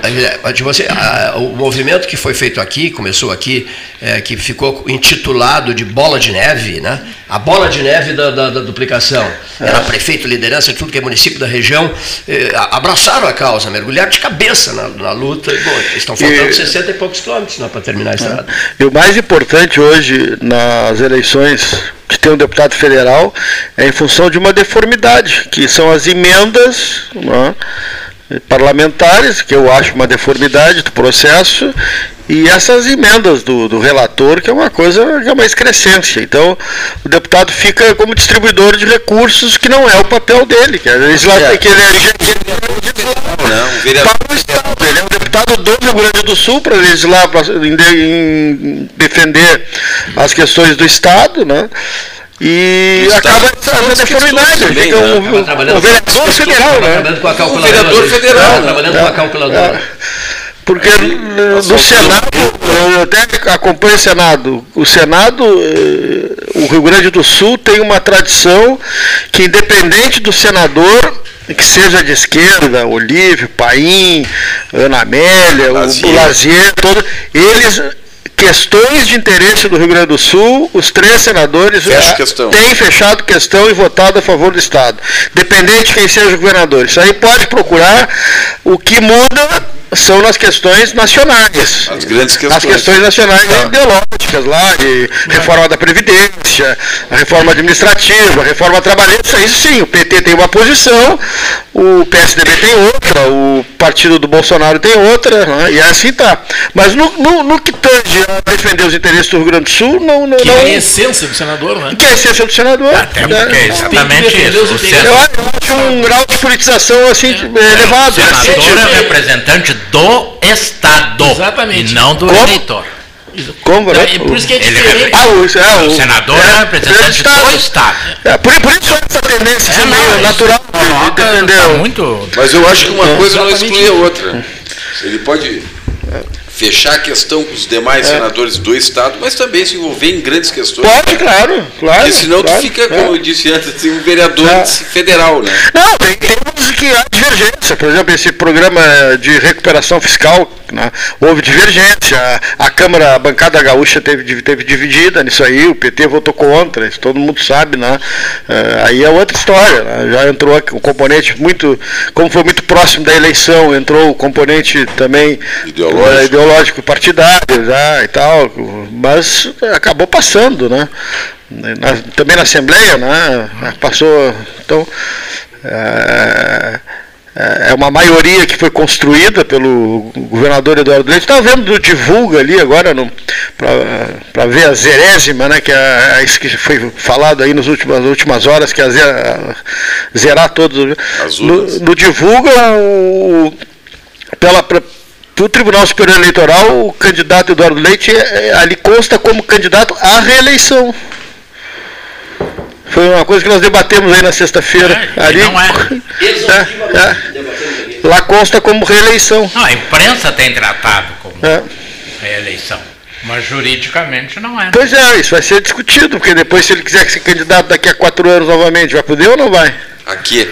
A governador? Ah, governador. Só se renunciar de novo. É, então. Não, outra coisa. Não, outra coisa pode. O candidato governador tem que renunciar para ser presidente, não? Tem, tem, tem. Tem, tem, tem. Só não renuncia quando ele concorre ao mesmo cargo onde ele está. Eu queria reforçar a ideia, porque assim sendo seria reeleição mesmo.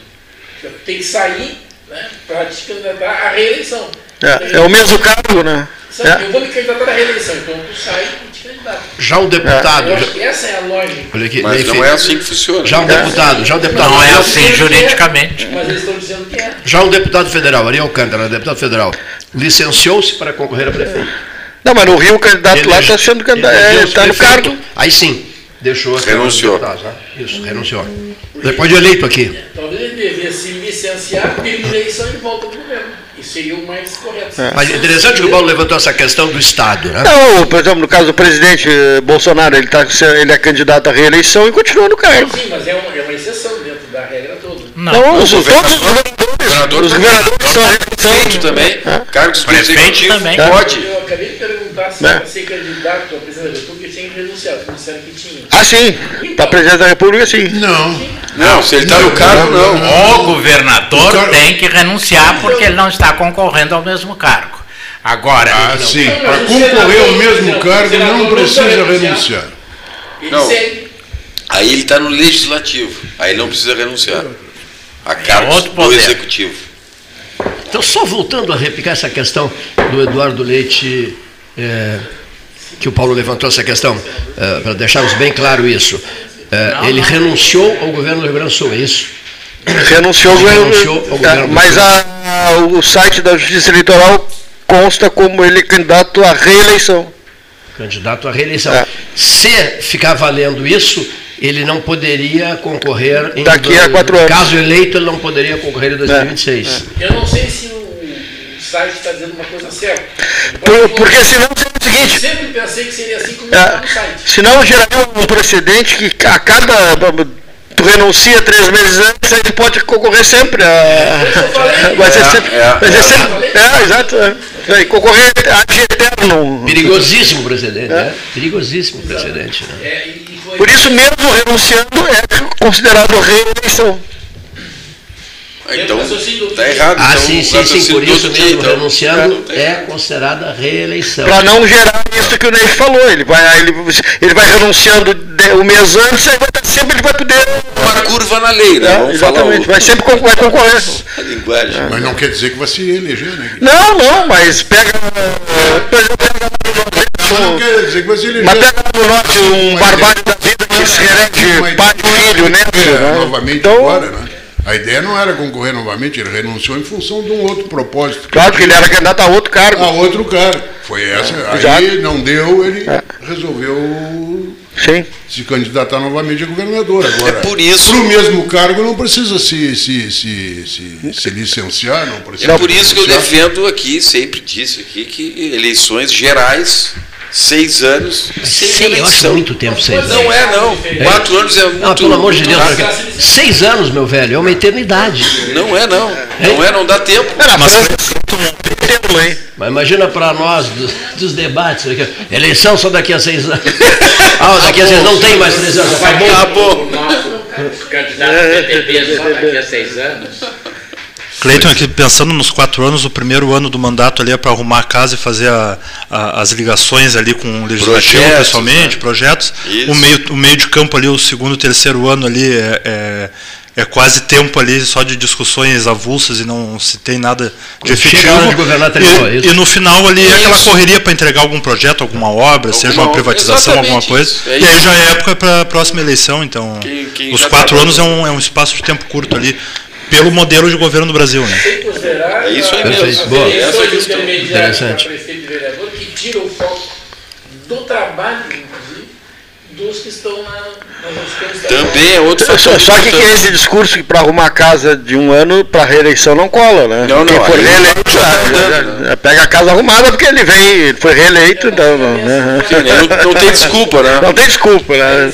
Então, eu acho muito legal esse, esse discurso, ter que arrumar a casa. Isso é, uma coisa, é, um, é um discurso bom para dar uma folga na imprensa, assim, dar uma folga na pressão e tal. O cara dá uma tirada, tira o pé. Mentira, é uma mentira. Aí, é, Primeiro precisa arrumar a casa. Precisa arrumar a casa. É um ano que você pega de fogo.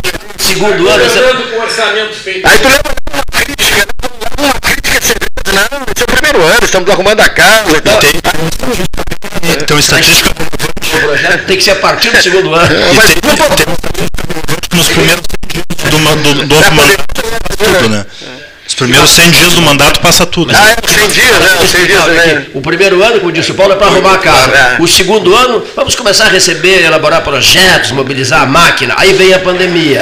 Para, para, para desarruma tudo por dois anos, por isso não se fez nada, ou se fez pouco, se fez quase nada. Né? Não, mas a pandemia não durou três anos. Aí depois do último ano tem outra eleição. Aí o último ano tem eleição também.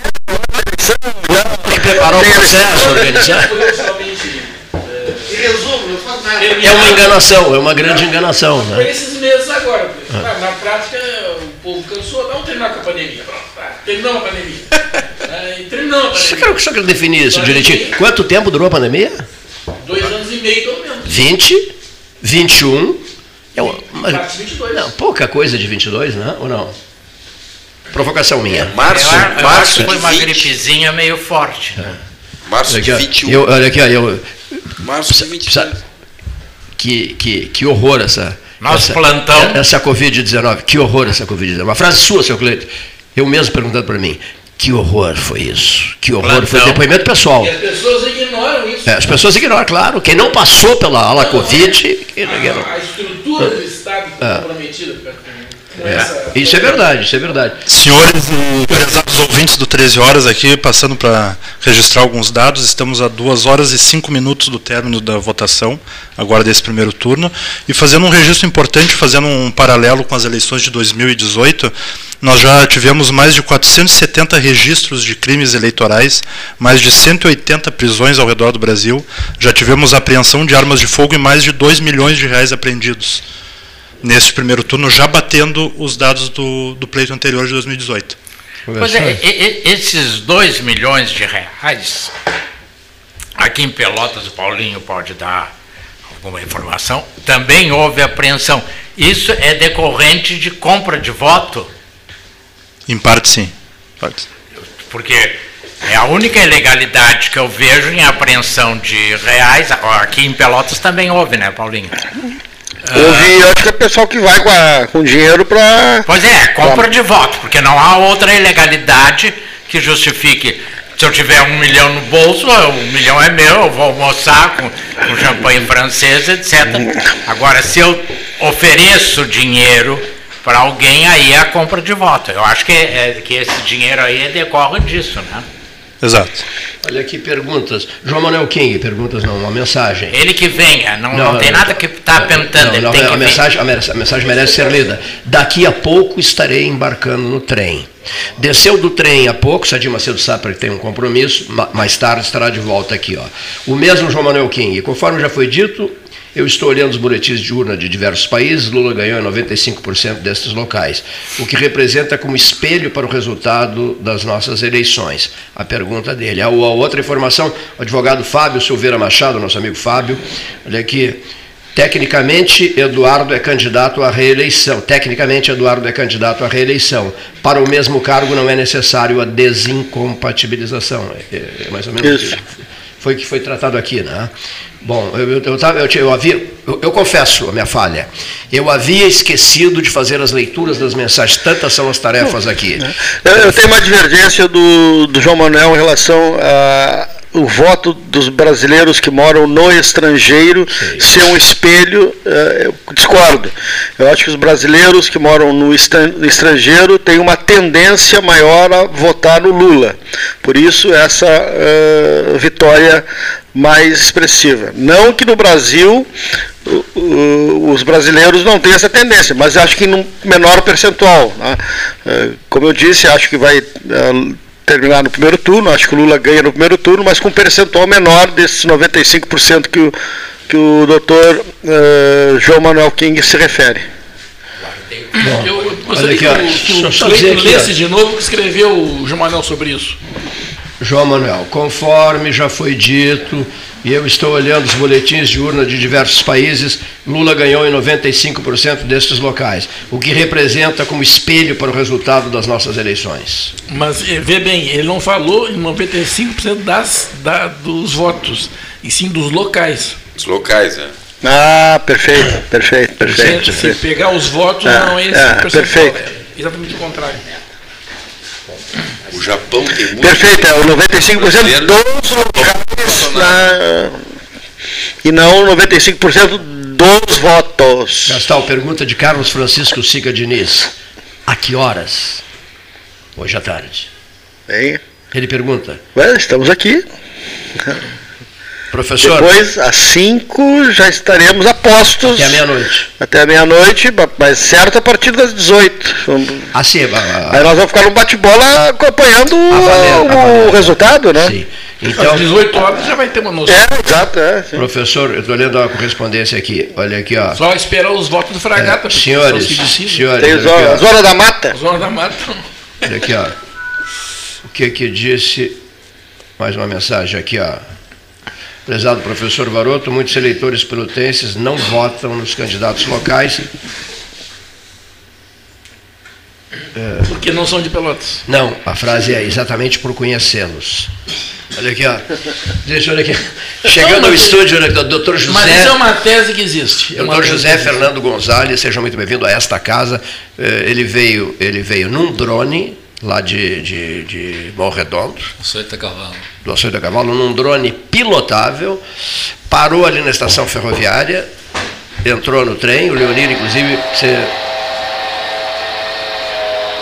Chegando o trem, está saindo o trem já tá saindo. Pegou o Gonzalez? Deixou o Gonzalez aqui, está O saindo. Gonzalez e, e- Bom, Quando eu legal. era bem criança mesmo, as pessoas do Açoita Cavalo vinham para vir para Pelotas. Muitas delas iam até, até ah, aquela estação que tem de Pedro Osório lá, ah, Passo das Pedras. Passa as Você pedras está longe do microfone. Longe, muito Estação longe. Passo das. Pedras. Passa pegavam- sítio do Vasconcelos, pegavam- vai até Passo das Pedras. Pegavam lá, o, pe- Aqui, ó. iam de carroça até, até o Passo das Pedras, pegavam um trem. Exatamente.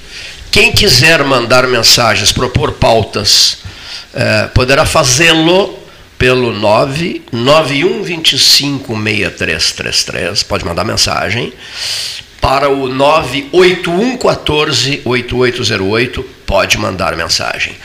Pergunta a todos que veio de um ouvinte: os senhores estão preparados para as fortes emoções do fim da tarde?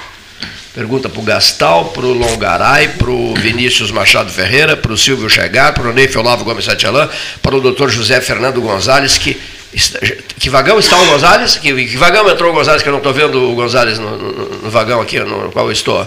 No oitavo vagão, né? Agora ele chegou já estava lotado. Ah, O tá lá, Baroto tá no- desembarcou e o- Mas ele pegou, pegou ah, o banco da frente, né? Sim, o, o- o Gonzalez está no vagão 8. É, mas já pegou, mas pegou a ele, janelinha. ele, foi, ele caminhou em direção ao primeiro vagão lá. A pergunta é: os senhores, começando pelo Paulo, os senhores estão preparados para as fortes emoções deste final de tarde? Sim, sim, sim, estou. Sim, Chegou uma pergunta aqui de um, um eleitor. Aqui, Primeiro ó. as suas emoções. Primeiro, eu, eu- vou primeiro aqui, vou atender o eleitor aqui. É, Eleitor não, ouvinte. Dúvida, é, eleitor ouvinte. Dúvida, minha esposa é mesária na sessão que eu voto. Devo deixar o celular com ela? Não, não faz isso. Não, faz não. isso. Aí é uma, é- aí é uma, uma escolha, ou ele quer ser preso ou ele quer ser morto. né?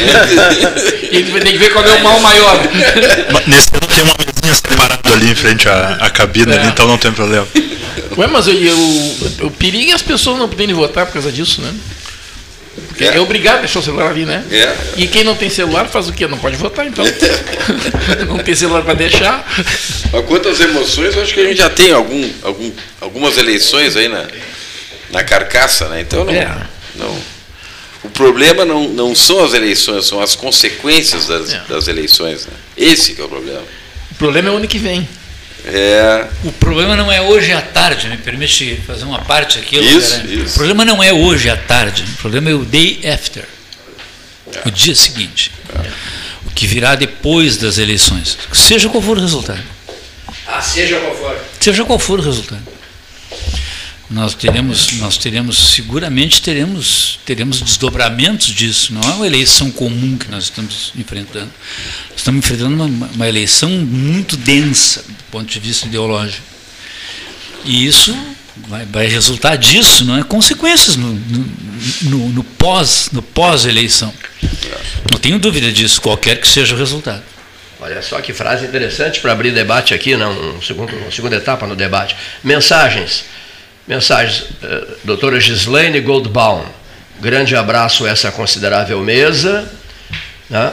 Olha só, a- a- aguardando as considerações do nosso amigo e sempre mestre doutor Gonzales, né? estamos, Maurício e eu, Maurício Goldbaum, ligados na transmissão de vocês.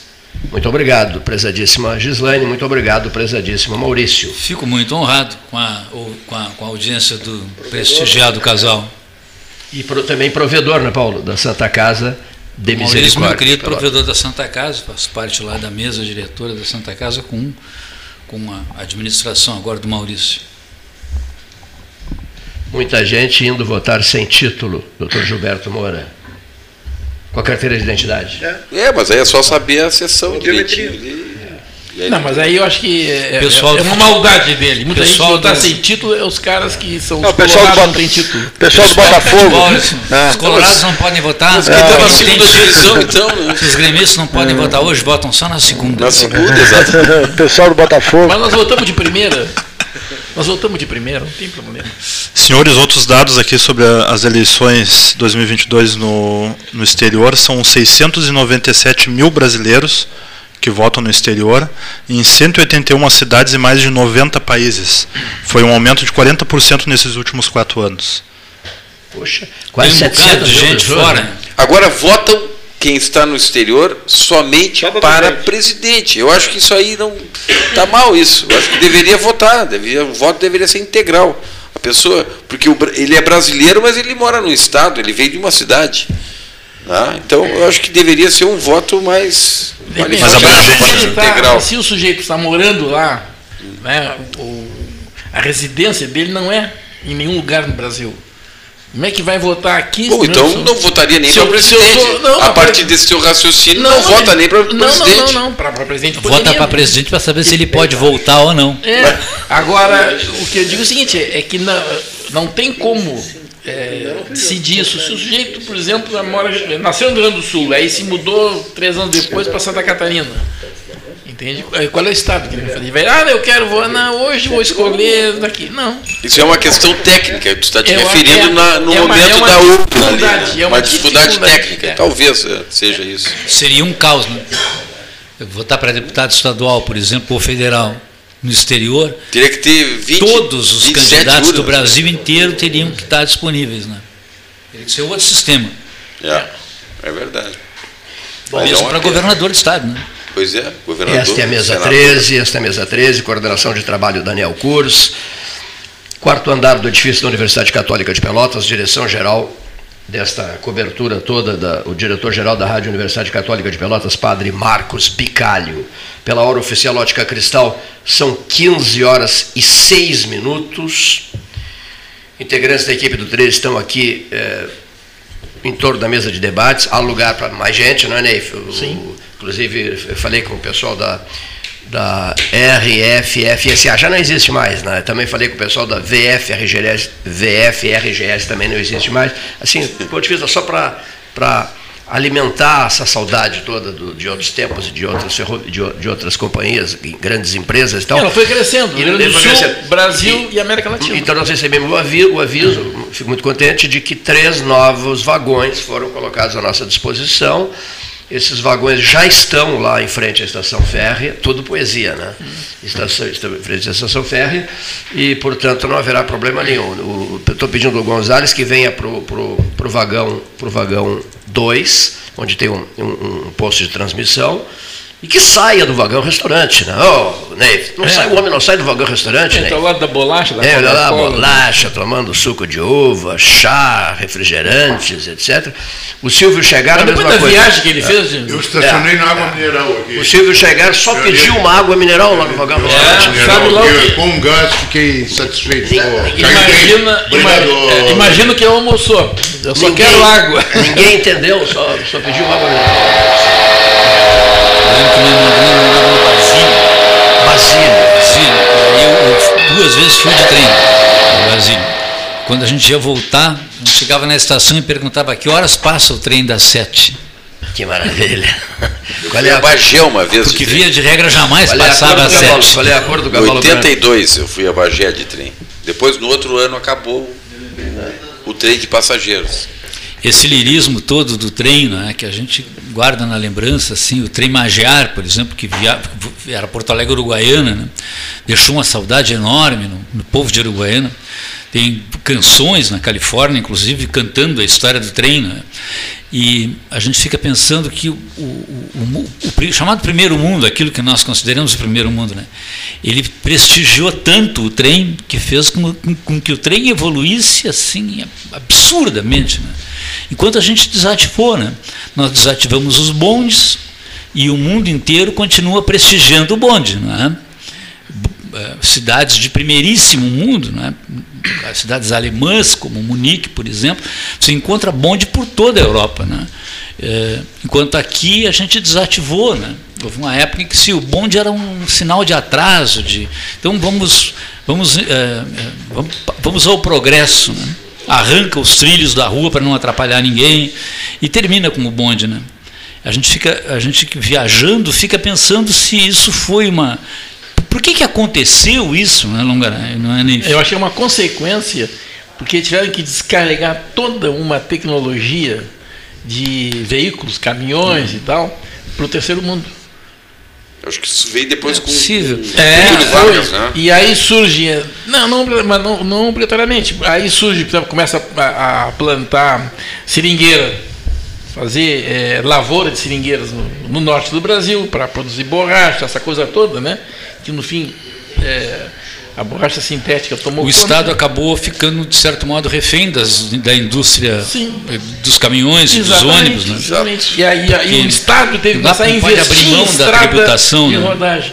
Eu acho que isso é uma consequência de, eh, do fato de a Europa, no caso, né, ter mantido e desenvolvido o transporte público ferroviário.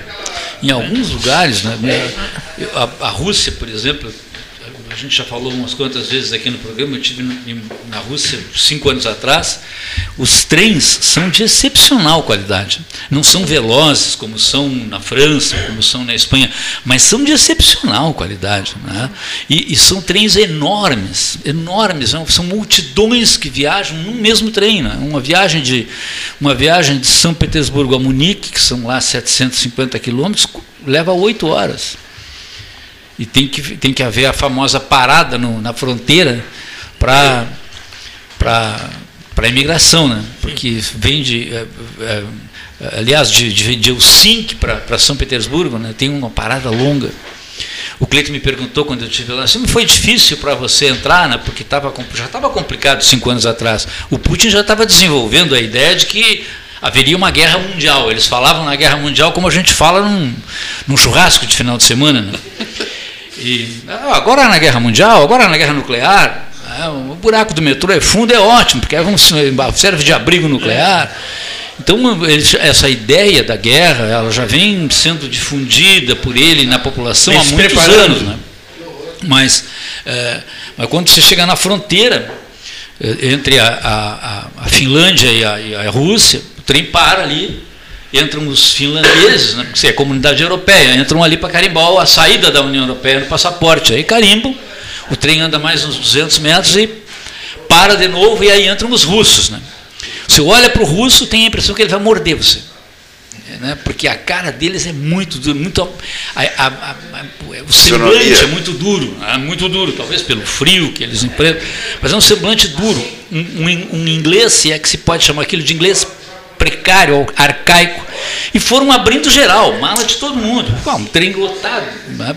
Vai, vão passar a tarde inteira aqui abrindo mala. Né? Quando chegou na nossa vez, olhou, olhou o passaporte, assim, fez cara, crachá, nem disse, ah, pode passar. Não olhou nossa mala, nada, nada. Tu te sentiste Aí o diminuído, né? Aí o Cleiton nem me perguntou, por que, que tu acha que aconteceu isso? Porque nós somos inofensivos.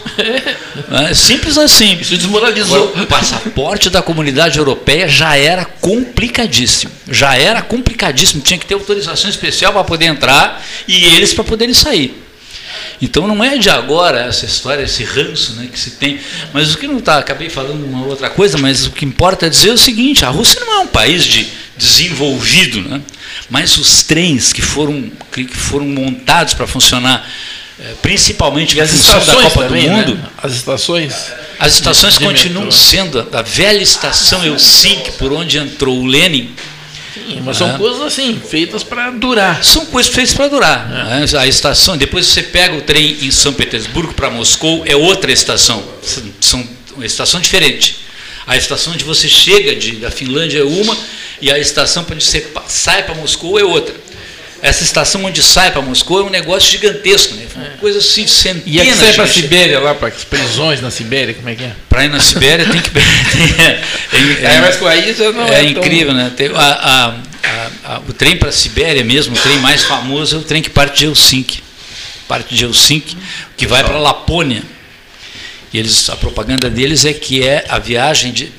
é, são mil quilômetros para o norte, de, em direção ao Polo Norte, até a, a- terra do Papai Noel.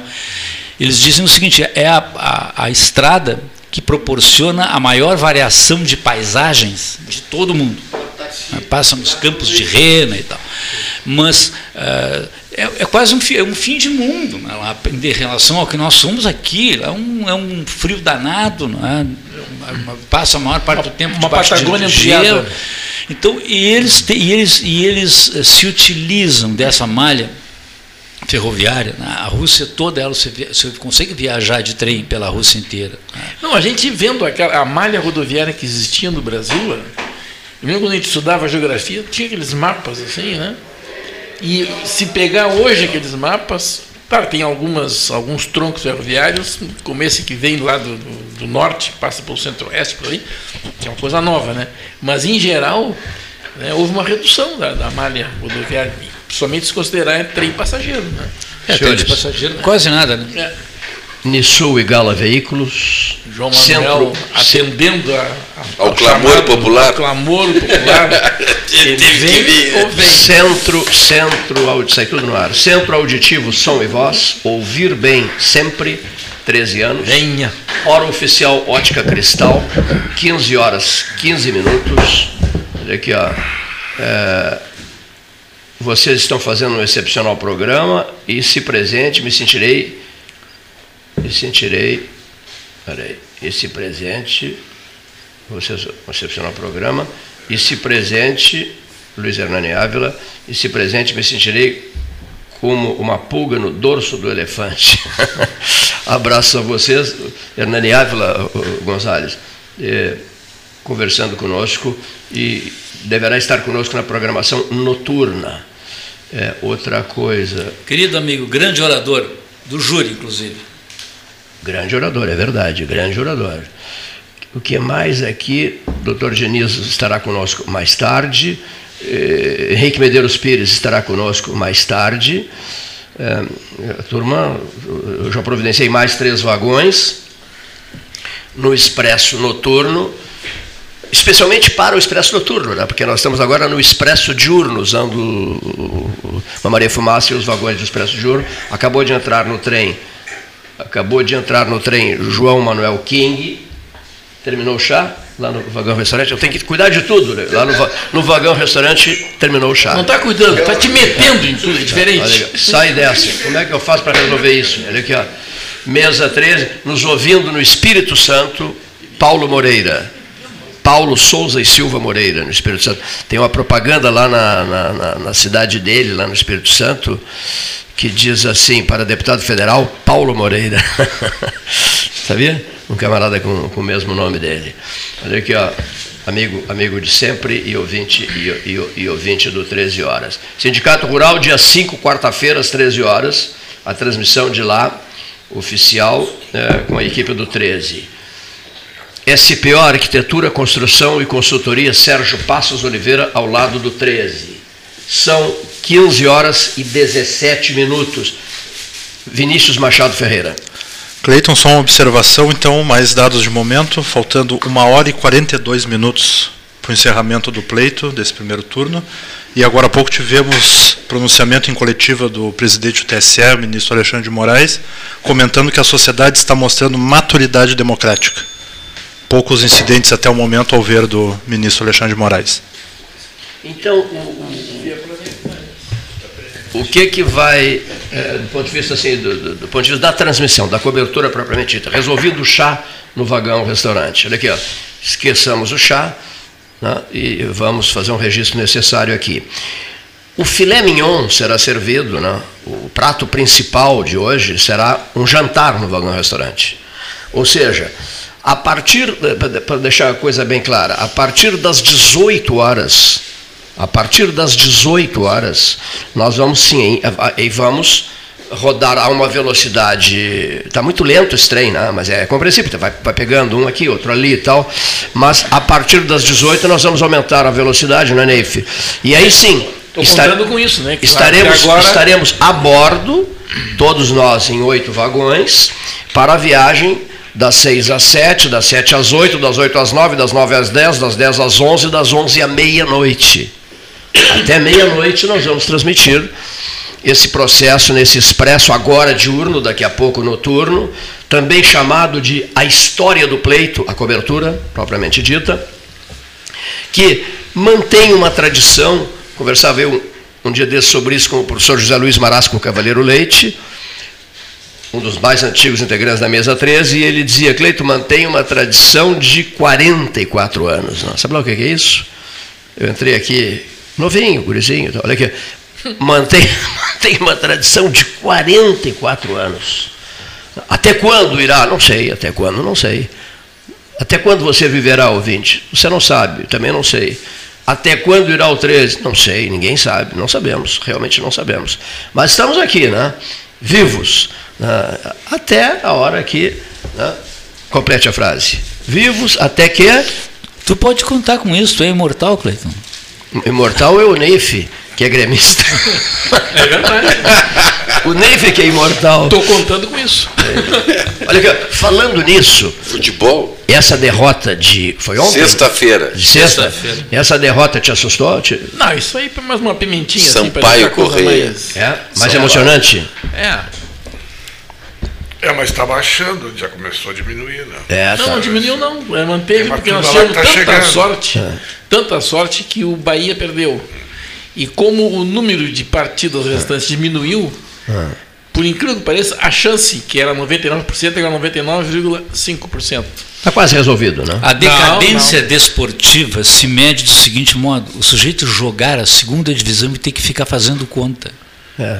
Para não cair mais ainda. Pior é a situação do futebol de Pelotas. Continuar, né? A decadência. não continuar. A, matemática é complicada. E pior, e pior é a situação do futebol de Pelotas. É, né? É, futebol de é Pelotas, pior é a situação do futebol de Pelotas. A notícia boa esportiva, aliás, cumprimentando a mesa, ah. prazer novamente estar aqui com vocês. A mesa agradece. Eu estava em casa assistindo, ah. evidentemente. E a grande notícia esportiva ah. é que amanhã teremos um grande jogo na Baixada, né? Todo mundo está sabendo. Né? É possível que não saibam. Qual? Não sabem o jogo, grande jogo amanhã na Baixada. Brasil, eu... Brasil e Palmeiras, meu amigo.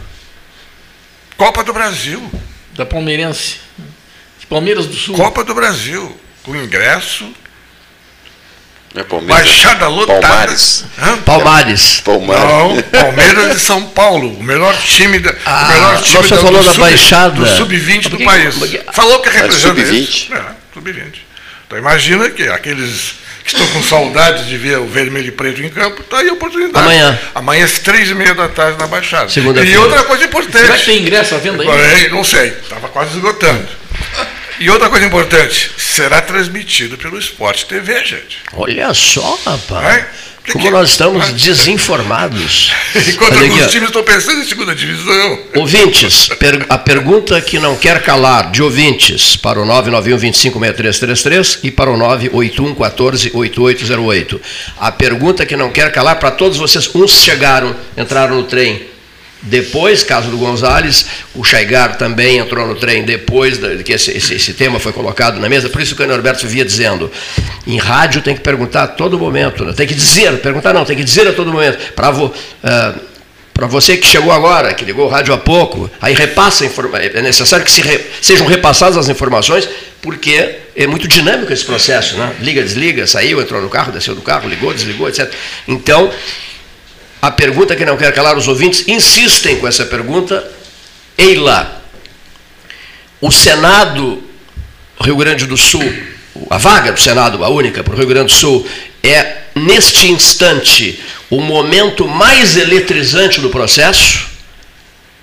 Cavalheiros. Aqui no Rio Grande do Sul, acredito que sim. É, não tem segundo turno, né? Por isso que ele é, presente. É tudo ou nada. É. Gonzalez, que não havia respondido, João Manuel Kim, que não havia respondido, é e, e, Silvio Chagar, que não havia respondido. Eu acho que o, que o Senado, a eleição para o Senado, ela, ela, ela desperta uma atenção especial nesse, no primeiro turno, em qualquer lugar, né? na medida em que não há segundo turno para, para é. o Senado. Se houvesse segundo turno, você já podia dizer, ah, Rio Grande do Sul, vamos ter um segundo turno. Ah, então, isso tira um pouco o, o, impacto. Agora, não tendo segundo turno, você permite que alguém se eleja com alguma coisa, 30 e poucos por cento dos votos, Ou dependendo até Ou até menos. Ou até menos, dependendo. Lembremos-nos de uma coisa também. Lembremos de uma coisa. Um ex-governador do Rio Grande do Sul, o vice-presidente da República, uma ex-senadora do Rio Grande do Sul. Estão concorrendo em busca dessa única vaga para o Senado, né? Quer dizer, até o, o, o, o, esses títulos que acabei de referir dão essa, essa eleição, não é, Gonzales? Um toque todo especial, né? É, o Rio Grande do Sul teve uma situação excepcionalíssima. E uma vaga só, no, né? no que respeita à qualificação das pessoas que, que disputam, né? Está resolvido para vocês? É evidente que não. Não uh, a questão do Senado está resolvida ou vocês acham que será resolvida na última hora? Acho que será resolvida no detalhe. No detalhe, é isso? Será resolvida no detalhe. E a presidencial será no detalhe? Ou a presidencial ou a presidencial. O senhor acredita em segundo turno? O senhor acredita que. Eu não sei mais em que eu acredito, deixa Olha que frase, eu nem sei mais. Eu não sei mais. Eu já nem sei mais nessa altura do campeonato. Essa altura do campeonato, diz José Fernando Gonzalez, no vagão 6, às 15 horas e 25 minutos.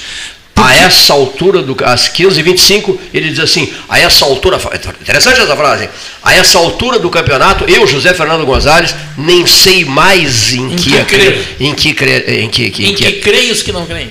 E eu tenho certeza que não sou só eu, né? tenho certeza que outro, muitas pessoas. que também, creem os que não creem. Que é uma eleição diferente, Cleiton. Você lembra? Quando nós éramos bem jovens, aqui todos aqui que tem praticamente a mesma mais. idade, quando éramos bem jovens, né? É, faz tempo isso, né? A gente tinha o, o, o, dia, o dia anterior à eleição era um dia de, de, de festa, de festa, de brilho nas ruas. Né? Até pouco tempo atrás era, era um, número imenso de gente, de os chamados uh, uh, a chamada militância, com suas bandeirinhas pelas ruas, era uma festa. Ontem eu saí às ruas aqui na cidade e achei melancólica a cidade melancólica, nós não vemos mais isso, né? de lado a lá, não, não tem mais isso. Né? A gente fica se indagando o que, que aconteceu conosco. Certamente não é um, um, fator único que fez com que as coisas chegassem a esse ponto. Nem né? é um fator local.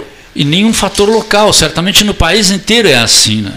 Então, é, esse, um dos fatores, me parece, é que é que é, existe uma indefinição muito grande no ar, muito grande. Ah, mas as pesquisas apontam para cá, para lá. Ah, aí vem um, alguém diz, não, não acredita em pesquisa, né? você tem que fazer um cotejo entre nas, nas capitais principalmente, entre o voto entre o voto uh, para presidente da República e o voto para governador do Estado porque todo mundo tem a sua cara na vitrine a essa altura do campeonato. Todo mundo sabe quem é quem, não é? Tem que haver uma coerência. Todo mundo já tem lado. Por exemplo, tem que haver uma coerência. O governador já tem lado. governador né? e o voto para presidente tem que ter uma. Normalmente, né, há uma coerência. Sim. Você vai. Mas eles estão descolados. Sim, embora disco... Eles só descolados. Só Esse é um problema. Uma mensagem aqui. Boa transmissão, bela transmissão. Estou saindo de Canguçu, vou passar por aí para abraçá-los. Canguçu na escuta. Como é bom ouvir o 13 em uma eleição. Paulo Robola Ribeiro. Não, um abraço, Robola, ouvinte nosso, amigo nosso, eh, que sempre prestigia os momentos importantes do 13 horas. Olha aqui, ó. A decisão, diz o doutor Fábio Silveira Machado, né? há uma tendência. No entanto, a decisão será no detalhe. Será no Na detalhe, foto. Hein? É, o, é o que eu acho. E, esse, É. e essa questão do detalhe Estou lendo é aqui que é o pode que os ouvintes le- pensam, né? terminar em primeiro turno a eleição, por causa do detalhe. Porque se tivesse assim É. um terceiro candidato que tivesse, como- como no, é, no governo do estado tem, eu acho que tem três assim que estão embolados ali, né? Mas para presidente não, são dois embolados. né? Então o que vai acontecer? né? Vai ser no detalhe.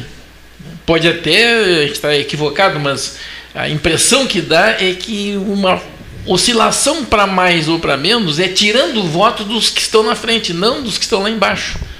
Portanto, se tirar um voto de um dos dois, equivale a dois votos, né? porque tira num e soma no outro.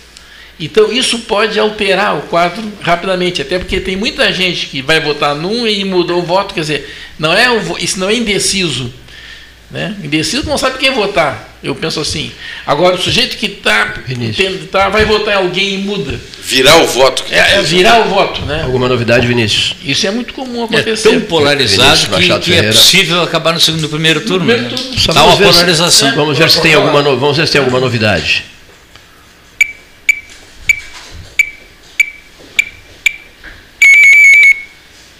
Registrando o voto aqui no 13 horas, agora uma hora e meia para o final do pleito. Agora Esse sinalzinho indica. Sinalzinho, não? mais um. Camarada votando, né? Uma hora e meia para o final do, do primeiro turno, agora de 2022. Um dado importante que saiu agora do TSE: mais de 1.400 urnas foram substituídas em todo o Brasil. Mais de 1.400 urnas. Isso representa que percentual no total? São 400 e poucas mil urnas, né?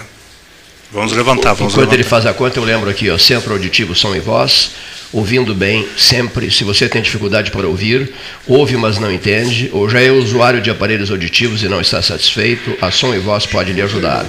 Promoção mês de outubro, pessoal, estamos no ar. Promoção mês de outubro, na compra de um par de aparelhos auditivos recarregáveis, você ganha na hora um Smart TV de 32 polegadas. Desliga os dois microfones ali, de 32 polegadas, tá? De novo, tá? na compra de um par de aparelhos auditivos recarregáveis, você ganha na hora um Smart TV de 32 polegadas, na hora. Agende seu horário pelo WhatsApp 984287074. Diga que ouviu o anúncio no programa 13 horas e ganhe uma avaliação auditiva. Som e voz 984287074. Quem é que disse aqui, a partir das 13, eh, que a eleição se decidirá em primeiro turno? Quem é que disse? Dos presentes. Dos presentes, quem Eu- disse? Numa frase só, quem disse? Eu, eu, O senhor É, disse. é, se A, a primeira, primeira ideia minha é que seja o primeiro turno e eu Continua já, sendo e eu, a- e eu já justifiquei. É isso mesmo. Não é a minha vontade. É a sua ideia. É a sua ideia. Até, não é a minha vontade obrigatoriamente, né? Pode Mas é a sua que sim. ideia. é a sua Justificou tão bem que quase me convenceu. Olha só, e ó, os senhores que estão em silêncio, estão em silêncio nesse momento, os que silenciaram e me deixaram falando sozinho, o que dirão? O que acho- dizem? Fica que é falando. segundo turno. Acho que é segundo turno, tanto aqui como. Segundo turno, no Estado e a nacional. federal. Segundo É. turno. Vinícius. Coloquei segundo turno em Segundo ambos turno. também. Silvio Chaigar. É, eu antes, eu antes eu, eu- é Ah. o seguinte assim, eu acho que se eu seguir a- as pesquisas que estão mais na, na- em evidência aí falta um ponto percentual para que tenha segundo turno. É isso que a, que a pesquisa Ah, está dizendo. a frase é boa, hein? Faltando. Um ponto percentual. Está faltando um. Olha, eu gosto das manchetes. Olha aqui. Não, é faltando um ponto percentual. E isso é uma quantidade, um número X de votos, né, que, que, que- de pessoas ou que vão trocar Para que haja segundo turno, é isso? ou indeciso, para que haja ou não haja segundo turno, entendeu? É, essa, essa é a questão. É um ponto percentual que está. Há uma dependência de um ponto percentual. Isso, entendeu? Mas eu queria retomar, eu queria retomar um assunto aí que, que foi colocado antes, que é a questão essa da militância. Sim. Que eu acho importante essa questão e acho estou sentindo falta nessa eleição, na eleição passada já senti falta também da questão da, da militância, sabe? E existe inclusive uma certa cobrança de, de, de, de- de, vamos dizer assim, de alguns partidários quando tu, tu te reúne com alguém né, para conversar, para até comemorar que tu votou, né? Porque para mim é, eu gosto desse dia da, da- da- da eleição. Então eu acho assim ó, que existe muita legislação cerceando o direito da pessoa ser um eleitor, da pessoa ser filiado a um partido, da pessoa vestir a sua camiseta, da pessoa poder votar. Eu não estou dizendo que o cara tem que fazer campanha lá na boca da urna, lá na, na hora do. Não, agora que a pessoa pode chegar perto da. da- da- da- isso que eu estou dizendo não vai mudar nada. Existe uma legislação, tem a justiça eleitoral, tem, né, é a minha opinião, que eu acho que isso tirou muito da política, sabe? Pessoal, Tirou Mas, cara, mas da andar pela rua com uma bandeirinha não é proibido, dos né? Tirou muito dos partidos, viu? Pessoal, pessoal. Tirou, tirou muito dessa coisa da pessoa ter a sua camiseta, ter, ter o seu direito de se Manifestar. né? se manifestar, sabe, de comemorar, de participar, de estar dentro. Perdeu do a jogo. graça, né? Perdeu o eleitor tem que estar dentro do jogo, não é só. Afinal, quem elege é ele, né? Exa Que ele- exatamente. ele elege- é, o- é o mais importante. É a peça mais importante. dia, É é a peça mais importante. Né? Entendeu? E eu, eu que ficou cerceado de vai ali, vota, plim, né? Ah, eu levo o título de eleitor. Mas o senhor tem a sua carteira de identidade, então para que o título de eleitor? Entendeu? Para mim, Senhoras- pelo menos, o senhor tem um documento. Senhoras, senhoras e Então, senhores. umas coisas assim que, que tu não entende. Obrigado, Fábio Silveira Machado. Está gostando muito do programa e passará por aqui mais tarde. Estamos te esperando. O grupo, a turma te esperará. Olha aqui, nós vamos agora interromper a transmissão daqui né, e, e voltarmos para o quarto andar do edifício sede da Universidade Católica de Pelotas, um trabalho coordenado pelo Daniel Curso, diretor de programação da emissora, E os que estão aqui e os que virão, muitos outros, né, começarão a, a última etapa do trabalho. Eu estarei aqui às 17, mas eu não sei se, a, se, se voltaremos às 17h30 ou às 18 na, na, na, na pior das hipóteses, às 18 Aí sim, com alta velocidade nesse trem e que, que, que chegará Chegará? Chegará a algum lugar, não? alguma estação? Qual estação? Em qual estação chegaremos? Jaguarão, pode ser? À meia-noite. Então aí sim iremos até a meia-noite com a mobilização Paulo, Paulo Grigoletti Gastal nos estúdios, chegando o filho. Olha aqui, ó. São agora, pela hora oficial Ótica Cristal, 15 horas 35 minutos. Os senhores terão tempo para o almoço e, e a turma retornará ao Salão Amarelo insisto, eu estaria a partir das 17 aqui e gostaria que vocês também estivessem. E depois, sim, vamos embora até, até por volta de meia-noite, prezadíssimo Daniel Kurs.